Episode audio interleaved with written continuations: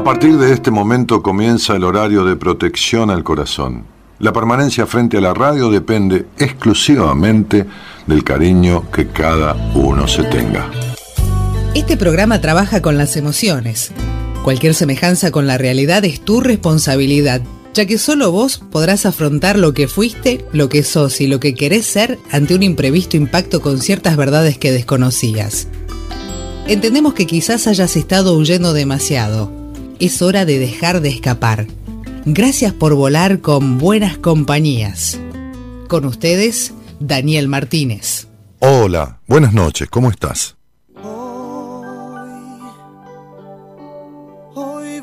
ser yo mismo. Quiero empezar de nuevo, voy a ser yo.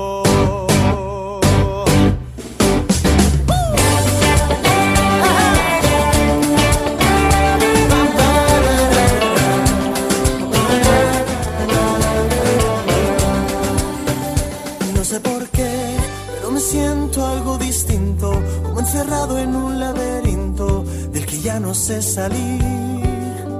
Pero hoy todo va a cambiar. Hoy todo. Será un nuevo amanecer.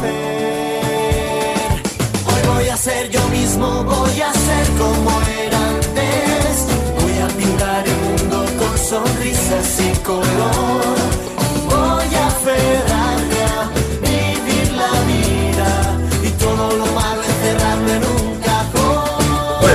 Buenas noches a todos, ¿cómo están? Vamos a dejar la música porque si no después Facebook nos corta la transmisión. ¿Cómo están? Buenas noches a todos, un placer recibirlos hoy como tantas veces ha sucedido en estos 28 años, ya casi 29. Este, y, y un placer, como decía recién en, un, en, una, en una historia de Instagram, es la primera vez que voy a hacer el programa desde mi consultorio. Que tiene toda una cuestión, porque ya en casa ya me sentía incómodo, porque es esta cosa de terminar de cenar, armar todo ahí, comer ahí, ¿no? porque lo hacía desde la cocina de mi casa. Y, y me recuerda toda la época del encierro y la pandemia. Así que mi consultorio está a seis cuadras de, de mi casa y, y es mucho más lindo porque eh, está armado el escritorio con las computadoras aquí.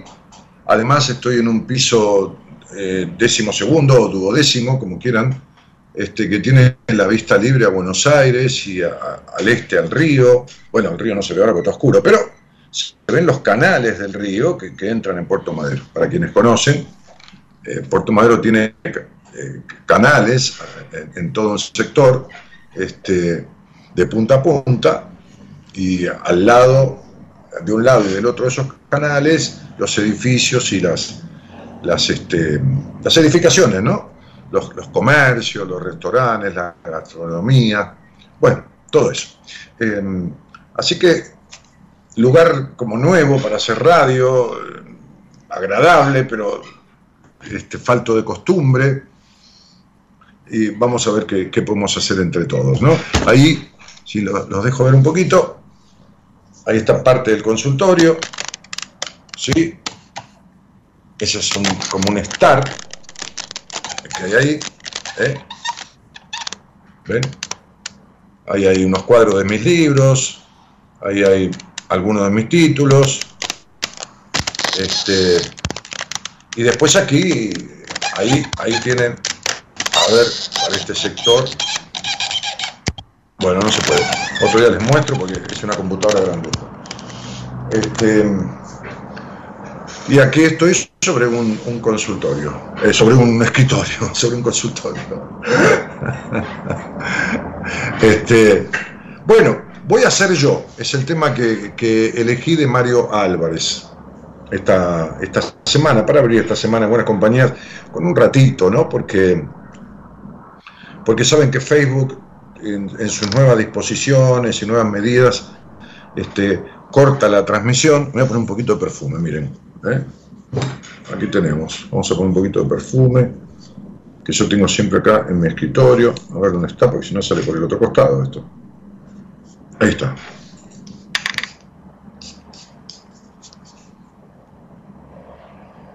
Ahí está. Este, y, este tema voy a hacer, yo dice, hoy voy a ser yo mismo. Me falta una publicidad atrás. No, no me gusta. No me gusta tener publicidades atrás. Gerardo me dice, te falta una publicidad atrás. Si pongo una publicidad atrás, Aerolíneas de Argentina.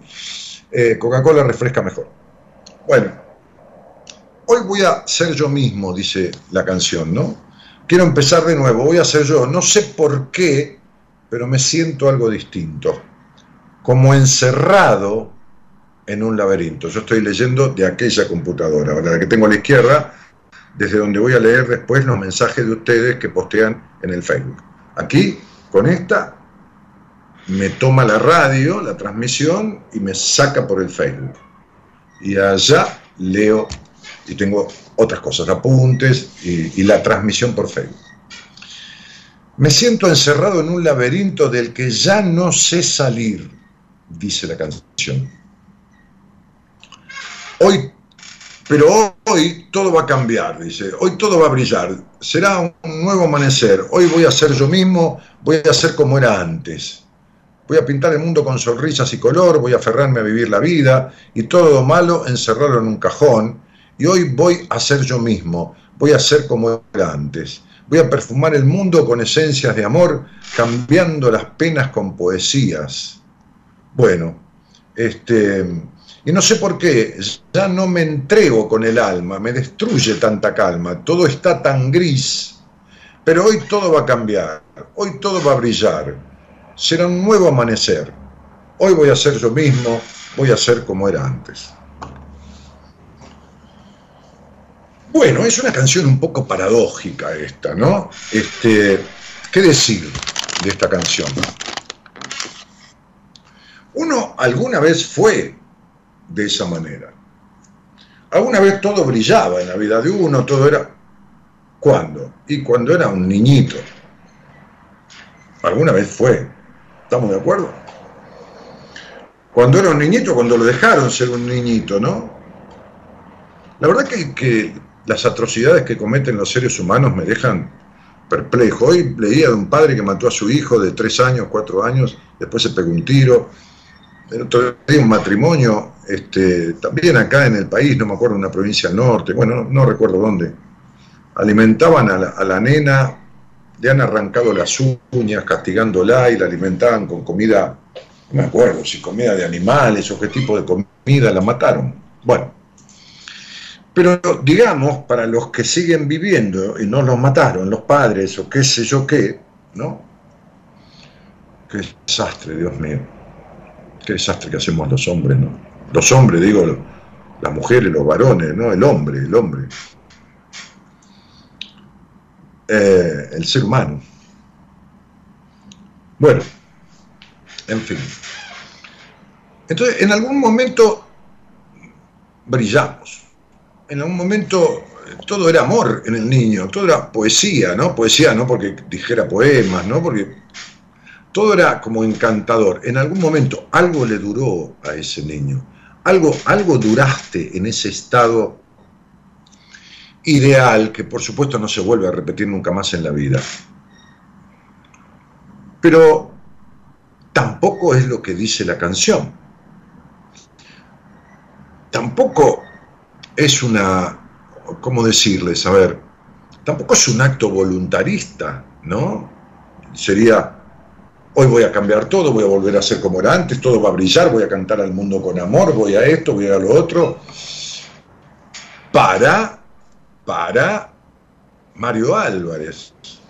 Divino el tema, es, es como un canto a la vida, como algunas canciones de Diego Torres, vieron, este, que son así como, este, como color esperanza, ¿no? La canción de Diego Torres que le cantó un día al Papa.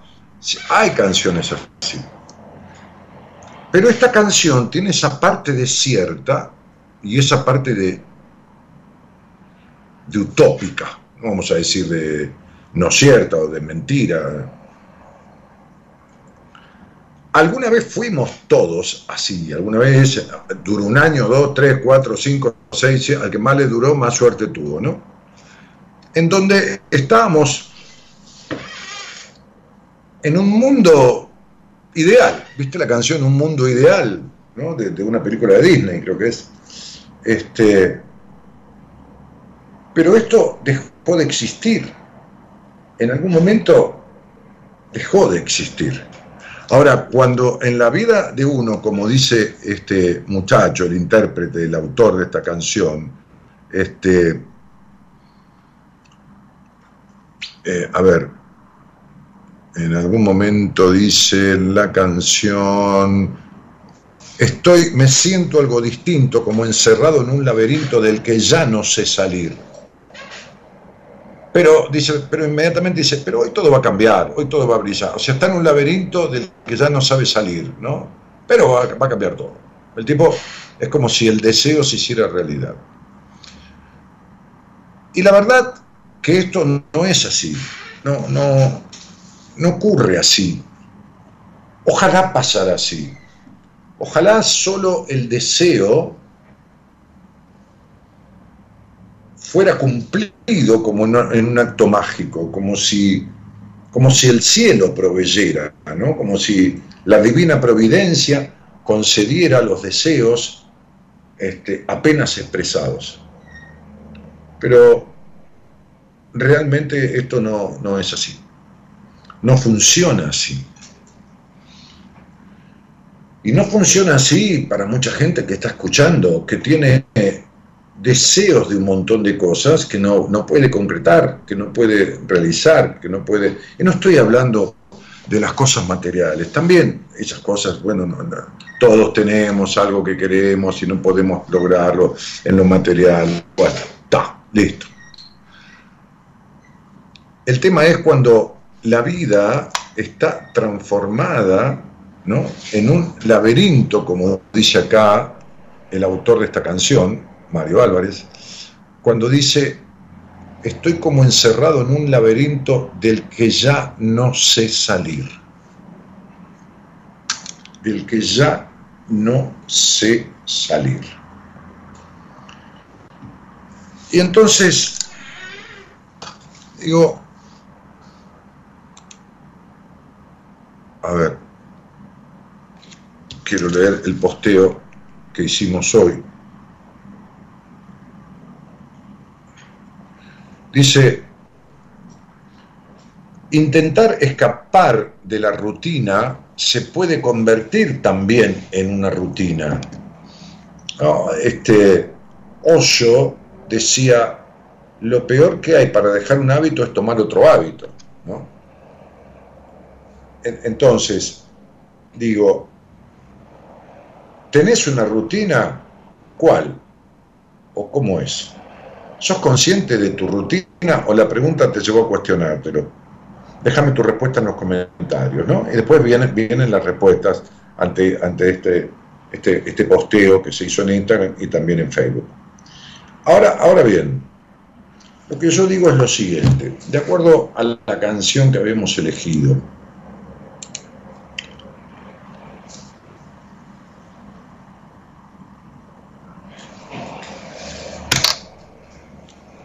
¿en qué sentís que estás encerrado, encerrada, y que no puedes salir?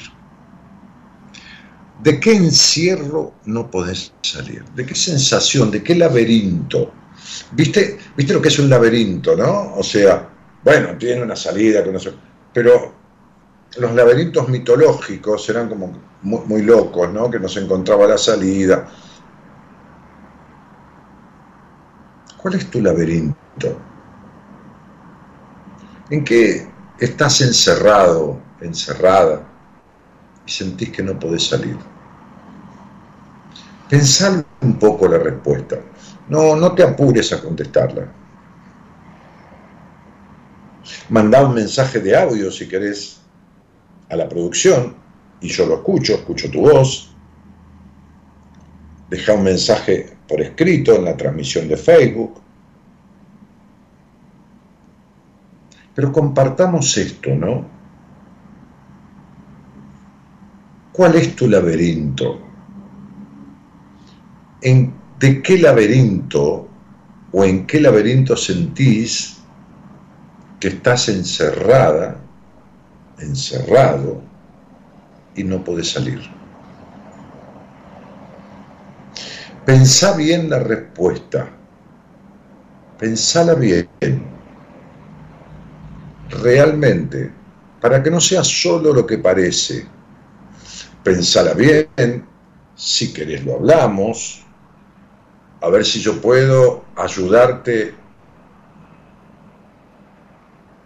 a encontrar una salida o a descubrir si ese es el verdadero laberinto o es algo que vos te armaste creyendo que es ese y hay uno que es el verdadero y el que, el que en serio te tiene encerrado, te tiene limitado, limitada,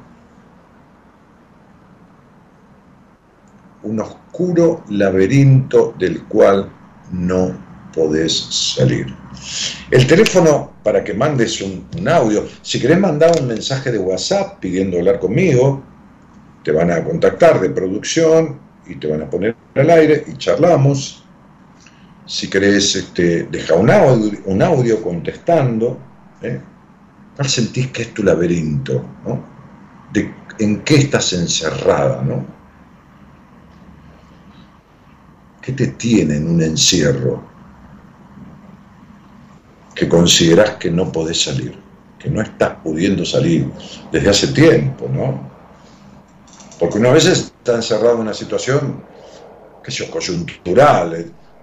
Bueno, me tengo que mudar porque se me terminó el contrato de alquiler y, tengo que buscar una casa, un departamento y, no encuentro con las comodidades o el precio. Bueno, es, es, es este, esta circunstancia de este momento, ¿no? Hasta que, hasta que lo, lo resuelva, pero eso siempre es momentáneo, circunstancial. Hay encierros que vienen de, de tiempos inmemoriales, ¿no? O sea, como que sentís que hace mucho tiempo que estás en un encierro y que no podés salir. Un laberinto propio. El teléfono es 11, el celular, Argentina, 54 911, ¿no? 31. Ah, se me fue la transmisión, mira. Qué bárbaro. A ver, ¿cómo hacemos? Ya voy, ¿eh? Ya voy, ya voy, ya voy. Entonces es 3103-6171, es el teléfono de producción. 3103-6171. 3103-6171. Eh, bueno, vamos ahí, entonces vamos a poner un temita de esos que permite Facebook, que es una música instrumental, más bien nada que ver, este, pero bueno, es lo que hay. Así que traten de bancarlo, ¿ok? Vamos, Gerardo, un cariño, volvemos.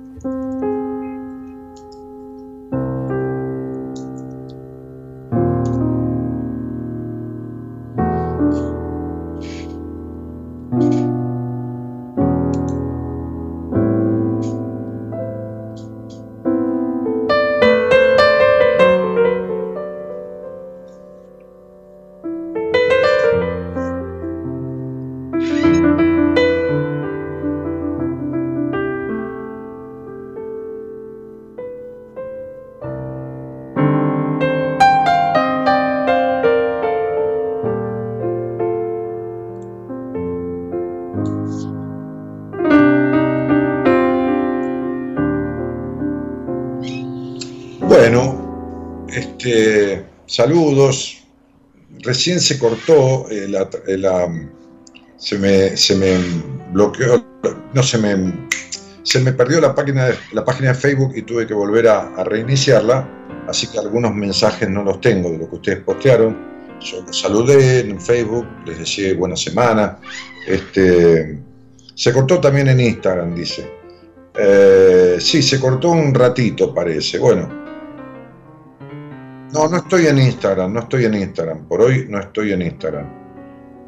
Eh, Marta, ¿no te conforma que haga el programa desde acá? ¿Vos querés que lo, lo tengo que hacer desde la radio? O desde acá. Sí, es exactamente lo mismo. Por ahora lo hago desde acá. No, no tengo ganas de estar encerrado en el estudio de radio, este, donde transita algunas personas, y está muy bien que lo hagan, pero el estudio, los estudios de radio son muy encerrados, tienen toda una cuestión con este tema de los virus y todo esto. Entonces, este, ¿para qué? Despacito ya se va a poder. Que a la hora de escucharte, dice Jorge Álvarez, eh, muy buena pregunta para tomarse el tiempo de indagar sobre ella. Uh, Chris Lu dice, buenas noches, maestro. Hace mucho lo escucho desde que estaba en Radio del Plata. Dejé un tiempo y ahora volví. Bueno, Chris, bienvenida. Este, tú te ames. Tú te ames, dale, tratame de vos. ¿eh? Eh, me siento encerrada, dice Mónica, en mi propio cuerpo. Quiero hacer cosas, pero no puedo, ¿no? Y ya estoy tomando cannabis en gotas hace una semana. Ajá. Sí, cannabis en gotas hace una semana. ¿El cannabis también es para salir del encierro del, del propio cuerpo? Digo, Moni, ¿quién te medicó o quién te recetó cannabis? Yo creo que hablé con vos, ¿no, Mónica? O, no, o no te atreviste nunca. Bueno, Georgina dice, desde Miami, besos para esa pareja de enamorados. Gracias. Gabriela recién se fue, ¿eh? me saludó antes de irse, vino con su auto para armar todo aquí y dejarme todo listo, sobre todo que era la primera vez, así que me dejó allá un somerio encendido, el café listo, qué sé yo, bueno, todas las computadoras funcionando, todo conectado. María Victoria Casenave dice, buenas noches Daniel y equipo. Norma Solís dice, buenas noches Daniel, yo te escribí por Instagram. No estoy en Instagram, Normita. No estoy en Instagram ahora. Mañana voy a ver si conecto el celular, eh, el miércoles, perdón, yo vuelvo el miércoles a hacer el programa y transmito por Instagram también, ¿ok? Voy a ver. Tuber Rodríguez dice, buenas noches Dani, aprontando el mate para escuchar este gran programa que le queda bien el nombre como una buena compañía para la noche. Saludos de Paraná. Bueno, Tuber, dale, tomate un mate. Daniel, te quiero, te escucho siempre y te espero, dice Inés Moscarda. Bueno, nada, te había preguntado, Mónica Delgado, a lo mejor no estás escuchando, porque mucha gente postea, después se va a, que a tomar algo, a hacer un mate o al baño, y después no escucha la respuesta te había preguntado quién te, quién te indicó el cannabis, ¿no? De dónde el cannabis para el encierro en el cuerpo, ¿no? Que, vayas a ver qué entendió el otro por tu encierro en el cuerpo y qué entendés vos por tu encierro en el cuerpo, ¿no? Ok, muy bien. Este, el encierro en el cuerpo, el cannabis, las soluciones mágicas este, hoy una, paciente que está viviendo en, bueno, vivió en el exterior, en varios países, ahora volvió a Argentina, me mandaba una terapeuta, no psicoterapeuta, porque terapeuta es un masajista, ¿no? O sea, terapeuta es un profesor de teatro, porque el teatro es terapéutico. Ahora, la psicoterapia es otra cosa una terapeuta que hablaba de las energías, ¿no? Y que, y que de Centroamérica. Me mandó un link para que yo escuchara y que opinaba. Y que, y que decía esto de que las emociones, el miedo y esto, este, las diferentes emociones, ¿no? sobre todo las negativas, producen como un impacto en el cuerpo y esa energía impactada queda adherida y bloquea después la expansión de posibilidades y esto y lo otro y ella hace desbloqueos energéticos. Miren chicos, este, con todo cariño, ¿no? Hay curanderos y curanderas desde, desde los confines de la historia. Hay curanderos y curanderas desde los confines de la historia. Desde la época mucho antes, ¿no? Este, pero en la época romana, eh, de la gran Roma imperial,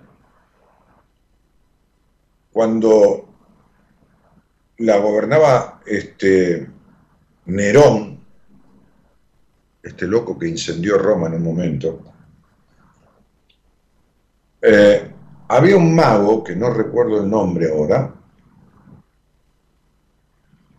un mago que hacía truco de magia, que esto, que lo otro. Y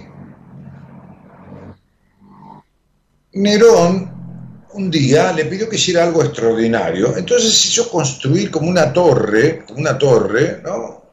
Muy, muy angosta, pero alta, para volar. El tipo le dijo, iba a volar para el emperador. Nerón se iba a poner allá abajo, le iba a ordenar que vuele, no me acuerdo cómo se llamaba el mago este. A ver, Eloísa, si lo podés googlear, el mago de la época de Nerón, que quiso pagarle a Pedro y Pablo, los apóstoles de Jesús, el tipo Simón, ahí está, Simón el mago. Alguna vez creo que lo he contado en el programa. Entonces Simón el mago lo fue a ver a Pedro y Pablo, los discípulos de Jesucristo. Y los fue a ver ofreciendo monedas de oro para que le enseñaran a hacer algún milagro. Sobre todo este tema de volar, que habían dicho que Jesús caminaba por las piedras, por el agua, por arriba del agua, por las piedras. Hay un chiste que dice por las piedras. Este, caminaba por las aguas, qué sé yo, se, habrían, se habían abierto las aguas. Bueno, toda esta cosa de esta historia, en fin, este, muy poética y muy, muy simbólica, ¿no? Y entonces, evidentemente, este, estos apóstoles no pudieron enseñarle a hacer ningún milagro, ni, nada que se le pareciera, ni le agarraron el dinero, ni nada. Llegó el día de volar, para, eh, ya que el milagro no podía ser, llegó el día de volar, el tipo se hizo toda una especie de aparato, ¿no? con unos, un armazón, con unos hierros, no sé con qué sería, o cañas, qué sé yo, y alas, que estaban en tela, ¿no? forradas, todas alas en tela. Entonces Nerón, desde allá abajo, con toda su, su séquito, le dijo, vuela, Simón, vuela, vuela, y le gritó. Y Simón se tiró, se tiró para volar, y se hizo pelota contra el piso. No quedó nada, de Simón quedaron los pedacitos. Se murió ahí. A esta actitud de querer pagar para acceder a cosas que tenían que ver con lo místico, lo dogmático, qué sé yo, lo religioso, acceder a lugares de, de preeminencia a través del dinero, se lo llamó simonía.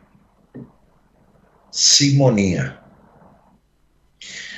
Desde ahí que muchos cargos jerárquicos de la Iglesia Católica, esto no lo inventé yo, ni es una crítica, ni nada, la historia, la historia hay que mirarla desde el momento que se produjeron los hechos, después criticar desde adelante, eh, hay que estar pensando en la mentalidad de otras épocas y todo eso. Pero muchos obispos y algunos papas accedieron al papado y al obispado, yo tengo un libro entero de la historia de los papas, de cada papa, de toda la historia, de la vida del papa, de cómo se dio, un, libro de una, eh, un investigador norteamericano, periodista, que es una investigación de Añares. El libro se llama El sexo de los papas, ¿no? Es un libro interesantísimo. Muchos de los papas asumieron porque las familias nobles de Europa propiciaban para miembros de su familia, los hijos, diferentes cargos jerárquicos, como ser eh, juez de una corte, como ser obispo o como ser papa. Es sabida la historia de Alejandro Borgia. Alejandro Borgia, de los Borgia, que habrán escuchado nombrar, ¿no? Este, este, familia de estirpe, nobleza pura, nobleza pura no porque pura de pureza, sino nobleza desde siempre, de raigambre. Alejandro Borgia, los Borgia pusieron un dinero y accedió al papado por simonía, por lo que se llamaba simonía, por aquello de Simón el Papa, ¿no? Alejandro Borgia era papa cuando Isabel y Fernando, eh, Fernando e Isabel la Católica, rey y reina, que fueron los que le dieron una ayuda a Colón para armar las carabelas, las famosas carabelas, ¿no? Este,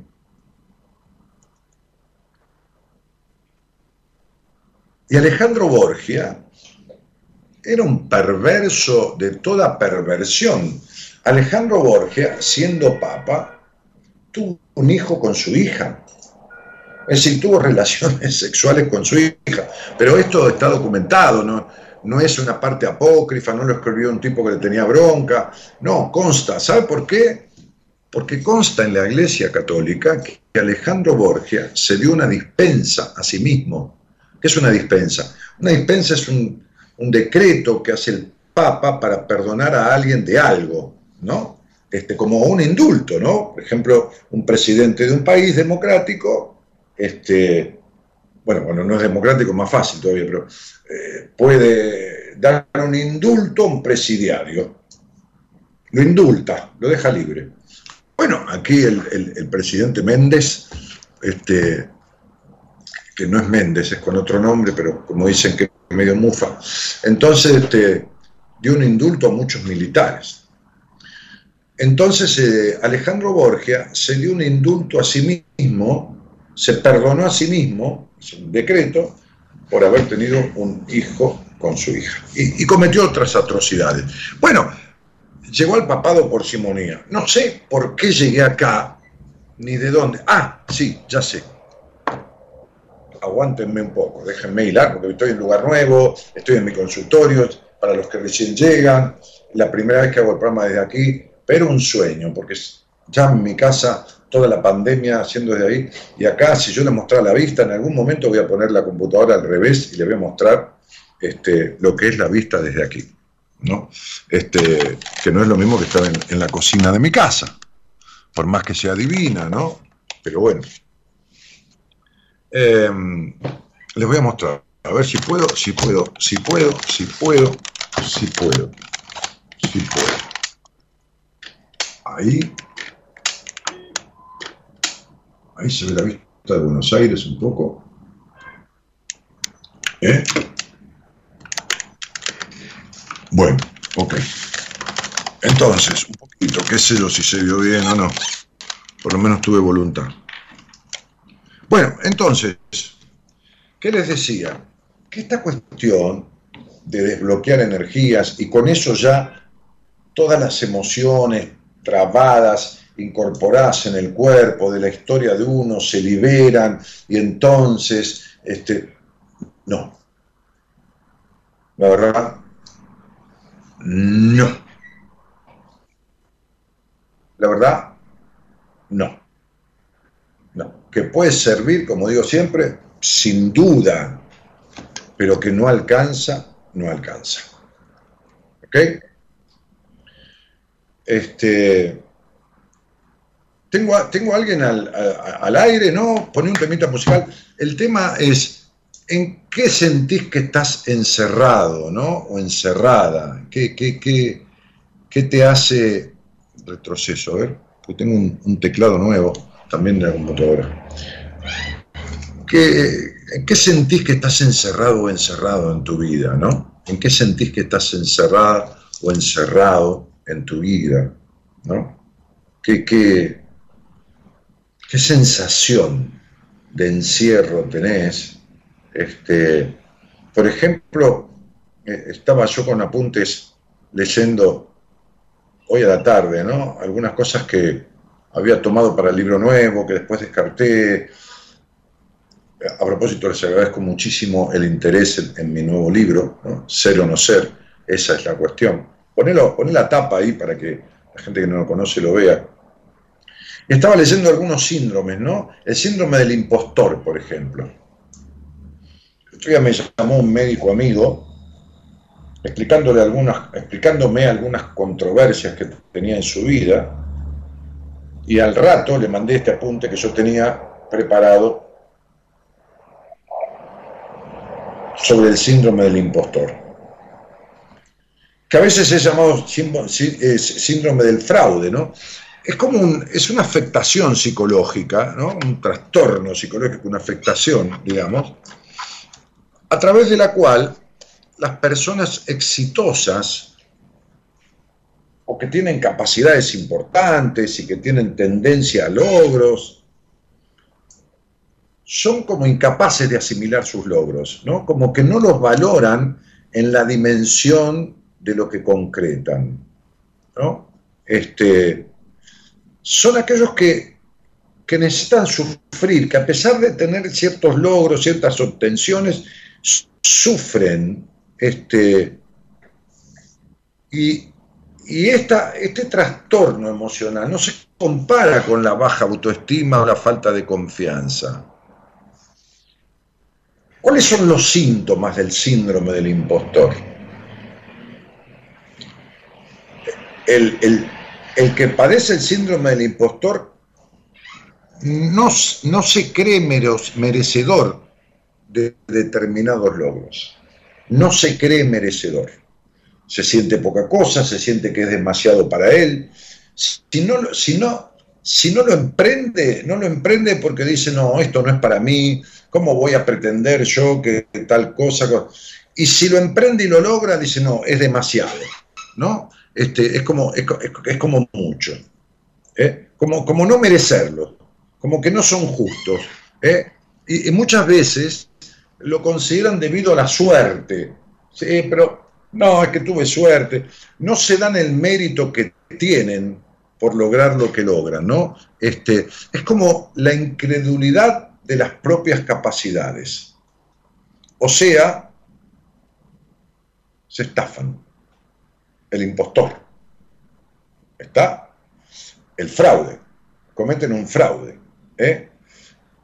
y, tienen como temor constante a ser descubiertos por este fraude, ¿no? Como que la gente se dé cuenta que, que lo hiciste de suerte o que no sos tan capaz para merecerlo. Si hay algo, hoy hablaba con una médica, ¿no? Una, médica que, se dedica al diagnóstico por imágenes.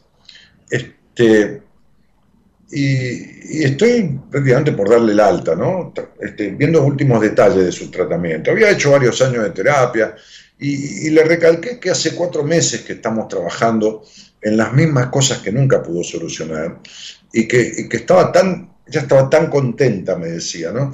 Y yo lo que le recalqué eh, eh, al final de la charla, este, que, que hicimos un paréntesis, es gratificate porque has logrado cosas que habías perdido hace años y otras que no habías tenido nunca restablecer estados emocionales que había perdido desde que era pequeña, ahuyentar bajas confianzas, lograr cosas. Me dijo, este fin de semana logré hacer tal cosa y tal otra, ¿no? Que, para mí era como, qué sé yo, ¿no? Imposible. Bueno, esto de no sentirse como merecedor, ese es el síndrome del impostor. Después tenemos otro, ya, que, ya que estoy de síndrome, les digo este, no los aburro más. Este, el síndrome de la niña buena, ese, es otro. ¿no? Así como existe, el síndrome de Peter Pan o de Campanita, el síndrome de la niña buena. ¿Cuál es el síndrome de la niña buena? Puede ser una mujer de 70 años y tener el síndrome de la niña buena. Este síndrome tiene como característica el miedo a decepcionar a los demás. Entonces estas personas en este caso de sexo femenino, podría ser también masculino, ¿eh? del niño bueno. Siempre deben sobresalir, evitar los conflictos, obedecer las reglas, los deseos ajenos, este, y, tienen mucha dificultad para negarse a algo que le pidan. Es como que siempre que tienen el sí a flor de labios, y entonces el síndrome de la niña o el niño bueno, ¿no? Y tenía yo apuntes que estoy leyendo, este, algunas notas que había escrito sobre eso, Esta cuestión de, de, sobresalir en el sentido de, estar primero, de ser servicial, de, ¿no? Este, de siempre evitar los conflictos, tratar muy apocado, ¿no? Muy, ¿eh? obedecer, respetar las normas, las reglas, el, que corresponde que sea, la, que la políticamente correcta, el políticamente correcto, ¿no? Este, y esta cosa del tener el sí a flor de labio, ¿no? Este, les cuesta decir que no, ¿no? El síndrome de la niña buena o del niño bueno. Increíble, ¿no? Bueno, y el síndrome del impostor. En fin. Bueno, ¿qué más? Eh, ¿Quién está por ahí? María Lucrecia Ramírez Casenal. Mensaje, bueno, con un mensaje. Un mensaje con la voz de ustedes. Hola Daniel, buenas noches. Te habla Yelén, de acá de, de Treleu. Y nada, siempre te escucho. Ya hace un par de meses que te vengo escuchando. Em, hablamos más o menos en agosto del año pasado el tema de mi separación. Em, yo me siento como encerrada en un, en un laberinto de necesidad de, no sé si falta de cariño o no sé cómo llamarlo. Tal vez la persona que yo tuve a mi lado durante 17 años nunca jamás me lo dio. Pero es como que es una necesidad de tener a una persona que te esté ahí abrazando, eh, acariciando, que uno se sienta protegido. Eh, me siento como, como en ese laberinto yo en este momento. Y, y nada, hay veces que me siento así con esa soledad. Eh, teniendo mis hijos, que, me, brindan tanto cariño, abrazos, besos, y no sé por qué la necesidad de, un hombre, de que me dé ese cariño, la verdad no lo entiendo. Y después eh, de otro laberinto que me siento muy, eh, que como que parece que estoy saliendo de ese laberinto, del prejuicio de, disfrutar sin culpa. Eh, me falta mucho todavía, mucho, porque es así como yo lo siento.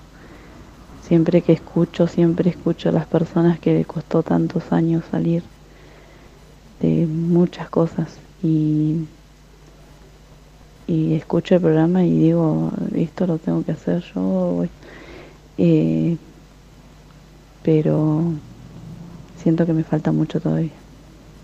Te mando un beso grande y, y para mí siempre es un placer escucharte cada vez que puedo.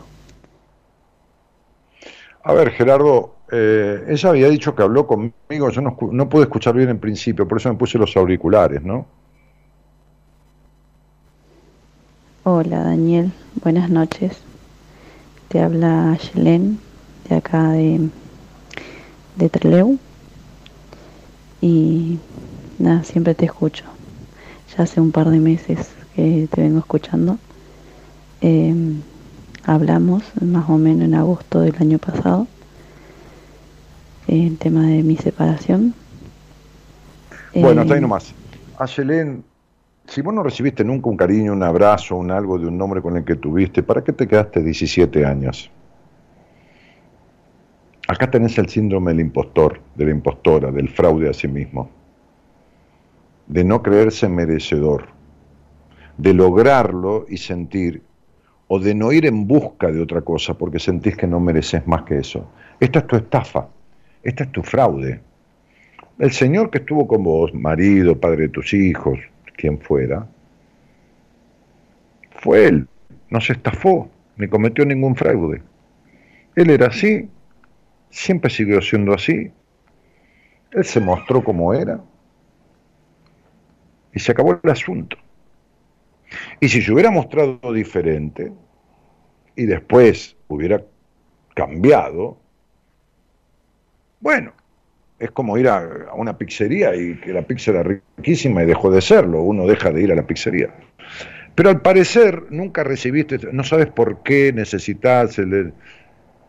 Mirá, cuando hablé con vos, que dijiste que hablamos más o menos, no te alcanzó, no te fue suficiente, o no sé, además, qué sé yo, por ahí yo no pude, no pude decirte más de lo que te dije, este, se escucha en tu voz la melancolía, la sensación de lo, de lo paupérrimo emocionalmente, la sensación de la no merecedora, que voy pudiendo, pero me falta mucho, estoy quitándome el laberinto del no disfrutar, pero me falta mucho, escucho a la gente que lo logró, pero le llevó mucho tiempo.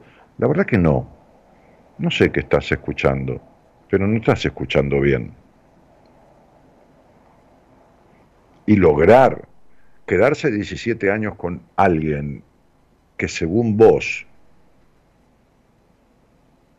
nunca dio sana protección, cariño, qué sé yo, acompañamiento coherente, nunca, o el 90% de los 17 años eso no sucedió, es una responsabilidad tuya y un castigo tuyo y un desmerecimiento tuyo.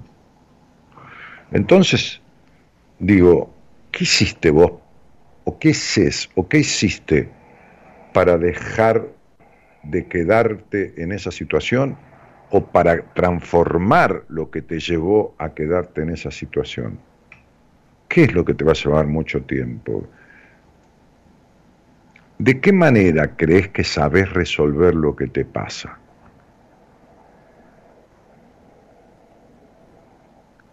No tenés ni idea de cómo resolverlo, ¿entendés? Entonces no querés resolverlo tampoco. Este es el punto, mi negra. Este es el punto. Eh, María Lucrecia Ramírez Casenaba dice buenas noches Daniel y, Silvia Ledesma dice yo voy a comprar tu libro. Bueno, mi libro lo tienen en, mi, octavo libro, está en la página web www.danielmartinez.com.ar www.danielmartinez.com.ar eh, ¿Qué más? Maravillosa vista, dice. Ah, ¿se, lo, ¿se logró ver? Sí, es divina la vista. Es todo, todo este camino a Buenos Aires allá, edificios, todo. Este, sí, se logró ver. Bueno, Patricia dice, yo me siento cansada de tener muchas responsabilidades, no sé si encerrada, soy adicta al trabajo y no pude desenchufarme de la preocupación de las cosas que me quedaron pendientes en enero. Soy abogada y soy docente y no tengo ganas de hacer nada tengo ganas de dejar el estudio aunque sea un año, de no tener tantas cosas que pagar. Patricia, cielo, este, qué sé yo, hablemos, ¿viste? Porque eh, no se trata ni, ni de pelado ni con tres pelucas, ni de, no puedo dejar de trabajar. Sí, la tapa del libro la estoy viendo ahí, ¿eh? Gracias. Gracias, querido. Está muy bien, ¿eh? Está muy bien. Lo pusiste ahí, sobre la izquierda. Esa es la tapa de mi nuevo libro. Este, entonces, Patricia, no se trata ni de no parar de trabajar, ni de parar de trabajar, dejar el estudio por un año. Eh, son manotazos de ahogado esos. Se trata de, como decía yo, ni pelado ni con tres pelucas, ¿no? ni no como nunca, ni me como una vaca entera, ¿no? Entonces, digo, ¿por qué no buscasla más? Si uno, si uno para tramitar un divorcio, un, qué sé yo, un despido, un juicio por tal cosa, busca una abogada, ¿no? O un abogado, es lo mismo. ¿Por qué no buscas vos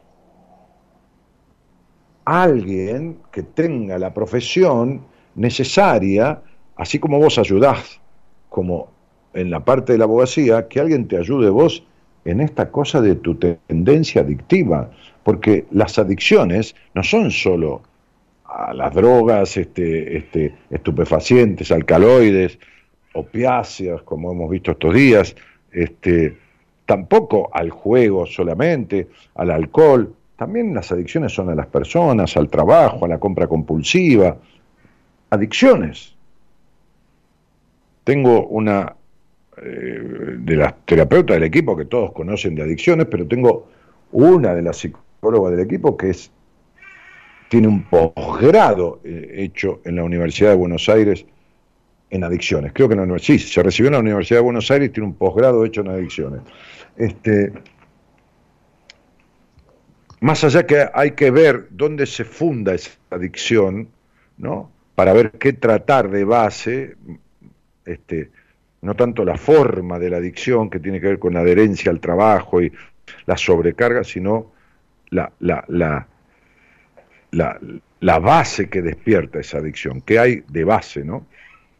¿Qué es lo que la gatilla? Bueno, pero te entiendo, estás encerrada en un tremendo laberinto, pero es una cosa que se arregla y,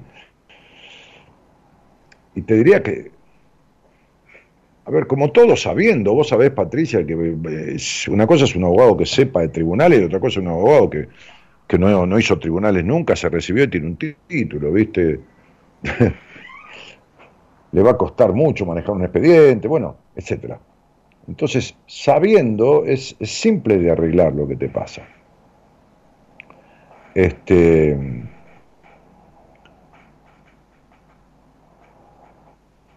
Dale, mensaje. Hola Daniel, buenas noches. Eh, mi nombre es Juan Manuel, me llamo. Y excelente el tema que estás tocando, el tema de el laberinto personal del cual me cuesta salir y quería contarte el mío desde hace varios años que vengo buscando, buscando la salida, encuentro espejismos de salida, o sea que, que no logro librarme definitivamente de, este laberinto y es el de las el de las adicciones el de la adicción al alcohol la, adicción eh, a, la cocaína este al sexo una, personalidad adictiva y quería, bueno, quería compartirlo con vos y a ver qué me, qué me puedes decir. Yo concurro eh, a, las reuniones que también me, que me cuesta, me cuesta eh, encontrar la beta ahí, las reuniones de, a, los grupos de autoayuda anónimos, alcohólicos y narcóticos, este, y me cuesta, me cuesta todo el tema de todo el tema de, los 12 pasos, de Dios y demás me cuesta, me cuesta. Yo soy, soy, eh, soy racional y, ahí tenés que ser, que ser irracional, tenés que, que hacer caso y inventarte un Dios, un poder superior y la verdad que no, yo no creo en eso, no, no. Así que bueno, quería tu opinión acerca del laberinto de las drogas y lo difícil que, que es salir y a ver qué me puedes decir. Sé que en dos minutos no vas a curar mi adicción, pero quizás algún tips, algo que, pueda ayudarme, a, aunque sea acercarme a, la salida. Yo sé que esto, esto viene de, de antaño, o sea, la adicción es la punta del iceberg y abajo tengo un témpano que es la infancia, el abandono, el destrato, el maltrato, la no escucha, obviamente de mis padres. Y con la adicción tapo, tapo y me escapo. Eso lo tengo, lo tengo claro, pero, pero me cuesta, me cuesta. Después está todo el tema de, los neurotransmisores, la dopamina, el, circuito de recompensa y todo eso que vengo estudiando también. Este, bueno, no lo quiero hacer más extenso. A ver qué me decís sobre mi laberinto de, adicciones del cual me cuesta, me cuesta salir definitivamente. Te mando un abrazo, muchas gracias y excelente el tema. Ah, Juanma, gracias querido. Este,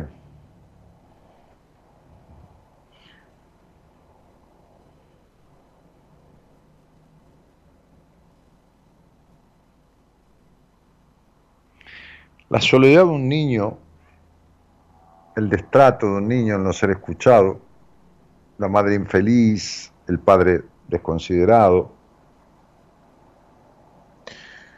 pero sobre todo esta pérdida de tu infancia, esta mala, horrible infancia gris que has tenido. Eh, ese vacío existencial que tenés desde siempre, desde antes de tomar drogas, desde antes. Esa cuestión edípica con tu madre, que te lleva a una compulsión sexual con las mujeres, compulsión sexual que como bien sabés con cocaína y con alcohol, después no hay respuesta, ¿no? Porque la erección con cocaína y con alcohol no se produce si estás realmente drogado y alcoholizado. Realmente digo, en, una, en una cantidad como veo que, o pareciera que vos, que más. ¿Cuál es la historia de esta cuestión?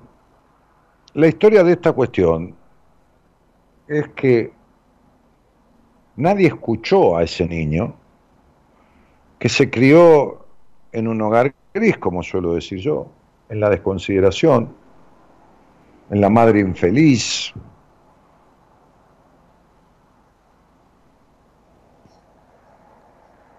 El niño tuvo un padre y tuvo una madre, aunque hubiera tenido padres de crianza, adoptivos, o, una institución, un hogar sustituto, lo que fuera pero el niño tiene un solo dueño. Tuvo un padre, una madre, un tío, una abuela, no importa. Legítimos, biológicos, adoptivos, no, lo que quieras. Pero dueño tiene uno solo, que sos vos. ¿Y vos sabés qué haces con el nene? Con Juan Manuelito, lo mismo que le hicieron jamás lo escuchaste. Lo exigís. Lo sacás de la posibilidad de la espontaneidad porque todo lo tenés que tener controlado en la vida, todo lo querés controlar con tu cabeza. Cuando empezaste a tomar cocaína y alcohol, te creías que controlabas eso, dijiste, yo lo controlo, yo lo puedo controlar, yo tomo y lo puedo controlar, hasta que un día ella te controla vos. Vos fíjate que estás entre tu padre y tu madre. Ella la cocaína y él el alcohol. El alcohol, el padre. La cocaína, la madre. Seguís en el medio de un triángulo entre vos, ella y él. Entre vos, ella y él. Quiere decir que es Juan Manuelito lleno de Juan Manuel lleno de adicción, que es no dicción, a, preposición que denota negación. ¿eh? Estudiamos en el colegio a ante cabo ante cabe ante cabe con contra desde de en entre son según sin so sobre atrás, no me acuerdo de memoria, pero bueno, las preposiciones a ante a ante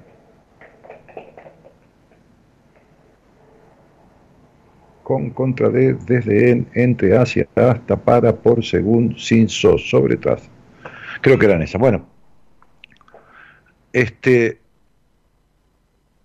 vos no escuchás al niño, vos no le das lugar.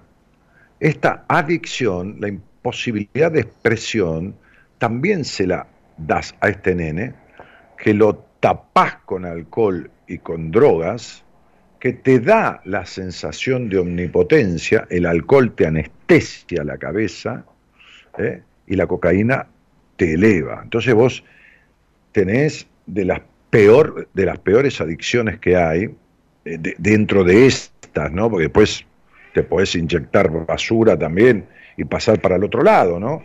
Este, eh, porque el alcohol con la cocaína se llama un, se llama un cruce, ¿no? Porque vos tomás alcohol, el alcohol te tara, te emborracha, y cuando tomás cocaína, el efecto del alcohol se te va, ¿no?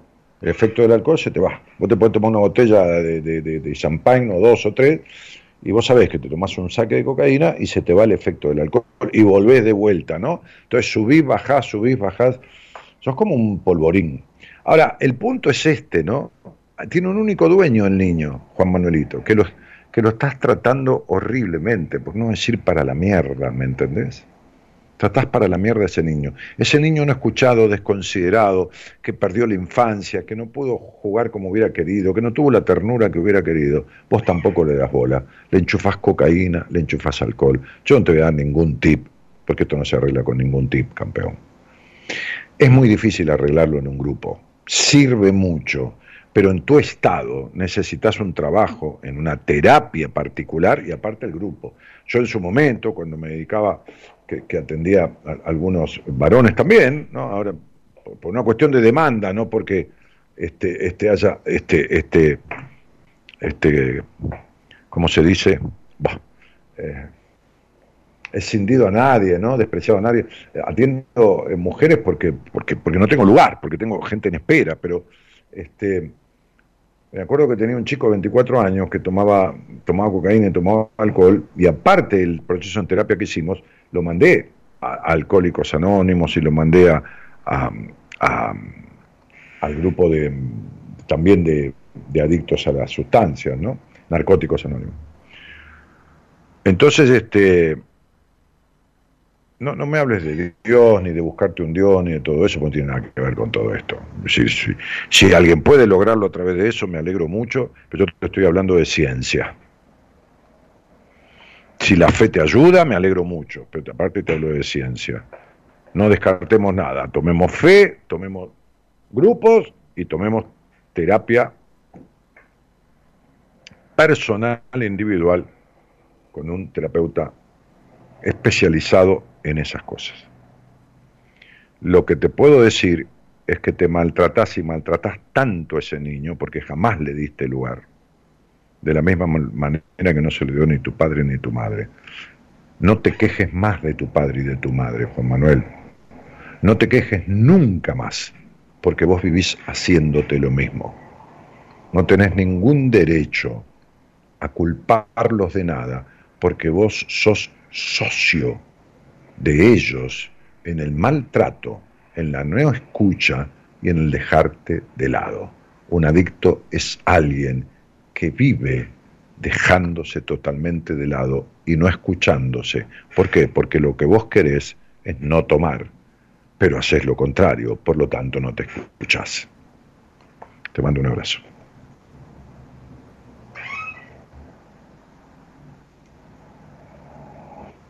Mensaje. Hola Daniel, buenas noches. Eh, mi nombre es Patricia y bueno, siento que estoy encerrada en un bucle, en un bucle de situaciones que se vienen ocurriendo desde hace un poco más de 20 años. Y llegué a este momento que tengo 53 años y es como que cuando aprendí las respuestas me cambiaron todas las preguntas. Así que bueno, quería tu opinión acerca de... En este momento me siento perdida. Y me gustaría que, bueno, si podés decirme algo, sería genial.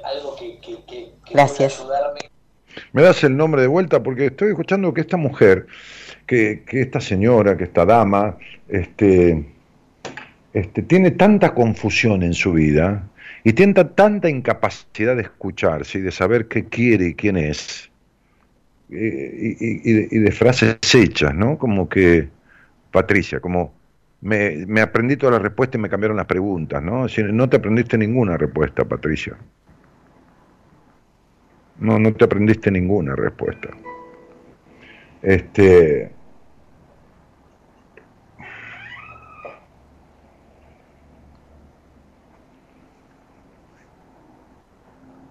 tenés tanto enojo, tanta falta de desapego de tu historia, que estás unida a esta historia en una actitud como sometida a tu historia. Una niña que se crió en el sometimiento y, una adulta que vive sometida al recuerdo.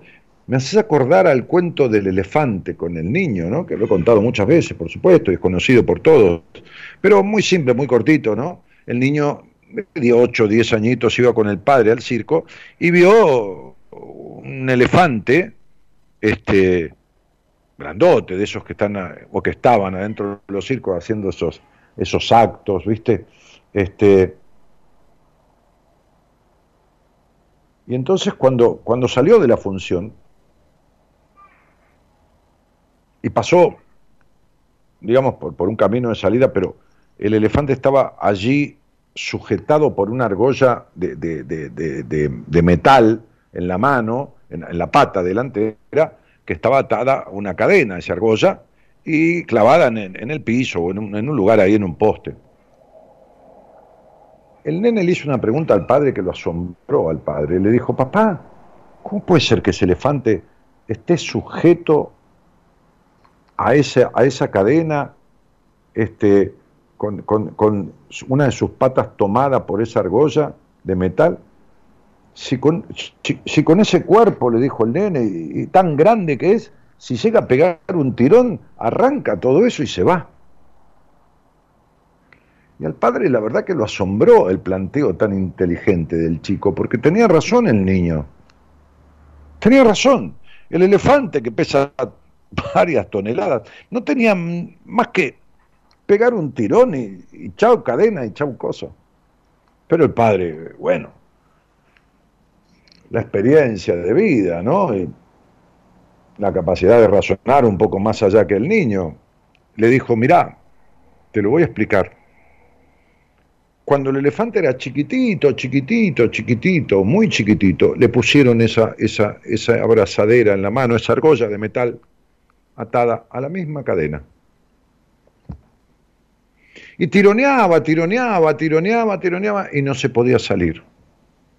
Lo único que hicieron fue agrandar, porque fue creciendo su pata, pero la cadena sigue siendo la misma. Se acostumbró tanto a no poder salir que hoy que podría, no sale. Porque cree que no puede. No aprendiste ninguna respuesta, Patricia, querida. Ninguna. Porque seguís atada al pasado que te crió en sometimiento. ¿Se entiende? Esa es mi respuesta sin saber nada de vos.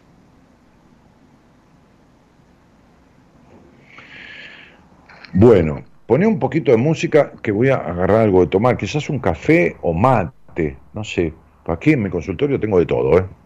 También en casa hay muchas más cosas, pero el consultorio es como un segundo hogar, porque uno trabaja horas y horas aquí, así que está tan lindo, puesto que lo, armó todo Gabriela, ¿no? Por supuesto, prácticamente todo lo armó ella. Este, eh, cuando yo tomé este lugar, ella un día a la mañana, yo había hecho radio, me desperté tarde, como al mediodía, porque cuando hago radio me acuesto a las 3, 3 y media, 4 de la mañana, me duermo a esa hora.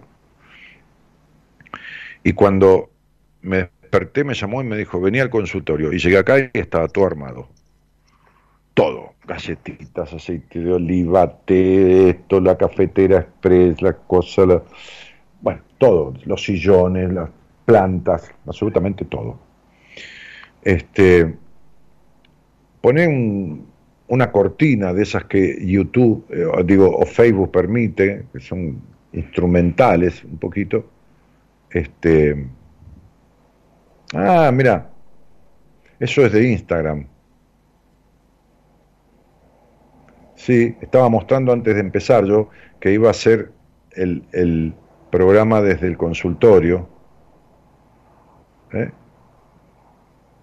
Y se cortó ahí, no se subió todo, porque di toda una vuelta.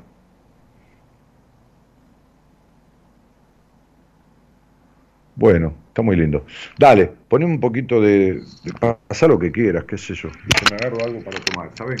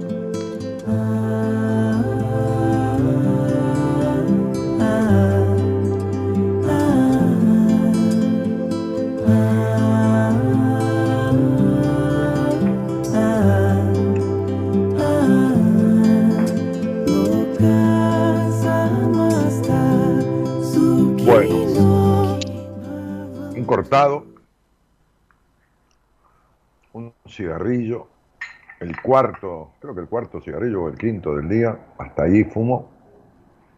Buenos Aires en la noche iluminada, nuestro programa Buenas Compañías, una charla al aire. 28 años, vamos a cumplir 29 años en poco tiempo de hacer el programa. Este, y tantos recuerdos y tantas satisfacciones, haber recorrido gran parte del país dando talleres vivenciales con parte de mi equipo, por un montón de lugares, salones, provincias, hoteles, haber hecho seis años seminarios en donde han venido gente de más de 15 países, este, desde Uruguay, Paraguay, Chile, desde ya los linderos hasta Israel, hasta Estados Unidos, España, Perú, Ecuador, este, Bolivia, qué sé yo, Italia, este, quienes han venido a los seminarios son testigos de esa gente que venía de otros lugares, y desde ya de las provincias argentinas, tener un equipo de profesionales excelentes como persona, ¿no? Después, en, lo, profesional, en lo técnico, bueno, cada uno da con quien da, ¿no? Este, y, y, todo, como decía hoy a esta médica que, que estoy por darle el alta, le decía, to, todo, to, todo proceso en terapia es un intento, ¿no? Y un intento amoroso, ¿no? Hoy me decía una paciente, Dani, te voy a estar agradecida toda la vida, ¿no? Y le dije, mira, el mejor agradecimiento es verte como te veo, ¿no? Porque te, otra paciente, ¿no? Este, me hizo un comentario por un tema laboral, ya está de alta, porque te vi con una crisis tan, tan terminal, terminal, terminal no digo de la vida, digo de existencial, este, que, me conmovió, ¿no? Una mujer tan joven, 32 años, este, y la satisfacción que me da verte tan, tan en casa, ¿no? Como digo yo, como dice Hoyo, perdón, tan estar en casa, estar en sí mismo, ¿no? Le decía yo a, a esta chica, ¿no? Lo mismo le decía a una psicóloga que fue paciente mía, que otro día me hizo un regalo para el cumpleaños y me puso, ojalá estés toda tu vida en casa, ¿no? Algo así, este, porque es una frase que le dije un día, tenés que aprender a estar en casa, estar en vos. Bueno, este, eh, hola, buenas noches. Hola, buenas noches, Daniel, ¿qué tal? ¿Qué tal? ¿Cómo te va? Bien, acá andamos. Bueno, andamos, que no es poco. Este, ¿y Seguro. de, dónde, de, de, dónde eres, mujer? Yo soy de Florencio Varela. Mm. Zona Acá cerquita. Más o menos. Sí, yo agarro aquí a, a cinco cuadras, seis cuadras, tengo el, el, el autopista al sur. La autopista. Y, sí, claro, rápido. Claro, y, y voy rapidísimo sí. hasta allí. Este... Ya estuve estudiando, ya estuve estudiando el camino para llegar a tu consultorio. Ah, pero es facilísimo porque venís por la autopista y, y, y desembocás a, tres cuadras o cuatro cuadras. Sí. O, seis, o seis cuadras, qué sé yo, no sé cuántas son, pero es nada. Mm. Y, y, y ¿sabés qué es la, la mejor manera de venir a mi consultorio? Identificar dónde está la CGT, ese lugar sacrosanto de gente tan, Sí. tan, tan, tan, tan pura y limpia, este, la Confederación General de Trabajo. En el edificio de enfrente, en la esquina contraria, Sí. está el, edifi- está el edificio donde está mi consultorio. Bueno, voy a Fácil. pasar antes por ahí a ver si consigo trabajo. Bueno, dale, dale, sí, sí. mi vida. Bueno, para hacer un ñoqui más, Sí, sí, sí. ¿no? ¿Cómo te No, dicen? no es mi Lu- estilo. Luque, Lucrecia, ¿cómo te dicen? Lucre, Lucre. Lucre, Lucrecia. Sí, Lucre o Lucrecia. Sí, sí. Bueno, este, ¿y, y con quién vivís ahí en, en Varela? Yo con mis dos hijos. Tengo tres hijos, vivo con los dos varones más chicos. Porque luego que hay, ¿un varón mayor o una mujer? Eh, una mujer, 22 años. 22 años. Que- que 22. se fue, que está en pareja. Sí, está en pareja. Bueno. Che, Lucre, ¿y cuánto hace que me soportás? No, que te escucho mil años. Charlamos por Instagram también. Ah, mira. Eh, escucho eh, a otras a otros integrantes de tu equipo también. He hablado con ellos. Eh, no, Bueno. hace muchos años. Mira, eh, si vos recordás, que seguramente vos lo recordás, el día que falleció tu mamá fue eh, justo el día de San Agustín. Y ese día, justo cuando te dieron la noticia de la pérdida de tu mamá, mi hermano, que se llama Agustín, estaba saliendo al aire con vos. Mira.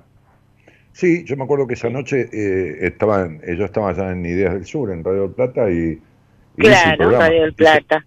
Sí, hice hiciste el programa igual. Sí, sí, sí. Sí, Sí, te había supuesto. llamado una enfermera avisándote. Este, Bueno, Lucre, ¿qué, muchos qué años al aire? Nada, me interesó el tema que, que bueno, el encabezado, ¿no? Del programa, esto de las rutinas. Sinceramente me siento en un hoyo y, y que me tiran, o me tiro tierra, no sé. Me tiro bajo en todo, estoy sin trabajar. Eh, estoy sin trabajo en realidad. Yo tenía un vivero, lo tengo por la mitad. En la pandemia trabajé muy bien, pero bueno, la pandemia terminó, la gente salió a la calle, Pero vos tenías un Eh, vivero antes de la pandemia. sí, sí, sí, hace 25 años que trabajo con él. Oh, qué divino, Pero bueno, qué divino, me Sí. encantan. Me encantan las sí, plantas. para Tengo mí dejó plantas- de ser lindo. Tengo plantas para de, mí todo, dejó de de- todo tipo en mi casa. Y eso que tengo Sí. un departamento, pero tengo un balcón muy grande atrás, como de 7 metros de largo por 3 y pico. gigante. Y, y está haciendo, hasta ahí, está un limonero, mira. Mira qué linda maceta. Hay, hay- eh, sí, en maceta, que da limones. Tengo vignonias Sí. ahí, este, unas naranjas y otras rosadas, vos que conocés. Sí. Y después hay, después hay, mira, hoy justamente Gaby hizo, quería comer este pastas y se hizo una, una crema de, una crema, una, una manteca de, de, de albahaca, con, con albahaca, Con de, albahaca. una, de una de las macetas, así que hay romero Una ahí, hay, qué sé yo, hay de todo, hay, hay Santa Rita, hay Rosachina, hay qué sé yo. Qué lindo. Hay un helecho que tiene treinta y pico de años, Sí, son re fuertes. Sí, son nobles. Che, y- Sí, son entonces sería, eh, si vos tenés vivero hace 25 años y ahora estás este, como si nunca hubieras tenido vivero, o sea, digo, mal con el trabajo, decís vos, Sí, obviamente. eh, eh, hice una inversión muy grande en septiembre para eh, del año pasado, en el cual hoy todavía estoy debiendo dinero a mi productor. Eh, jamás pensé que no iba a vender, pero absolutamente una planta, cuando es un lugar súper transitado. Yo vivo Mm. en un lugar estoy a media cuadra de un hospital, eh, es céntrico mi, mi, mi barrio. Eh, y la verdad que desde ahí me desmoralicé un montón. Eh, también me dediqué mucho a estudiar, estoy estudiando, eh, hice el ingreso a la escuela de arte, entré, eh, pero bueno, eh, es como que surjo con algo y me caigo con otra cosa y me parece que la parte laboral es súper importante. Sufro muchísimo de ataques de pánico, de ansiedad. Me limita un montón de cosas esto. Mm. Mira, Y sí, decime. me pudrió el tema de estar esperando a vender una planta para poder comer. Qué cosa, ¿no? Y sí, porque hoy quién elige comprar una plantita. No, mi vida, porque. ¿Qué cosa? Porque lo que siempre fue dejó de ser.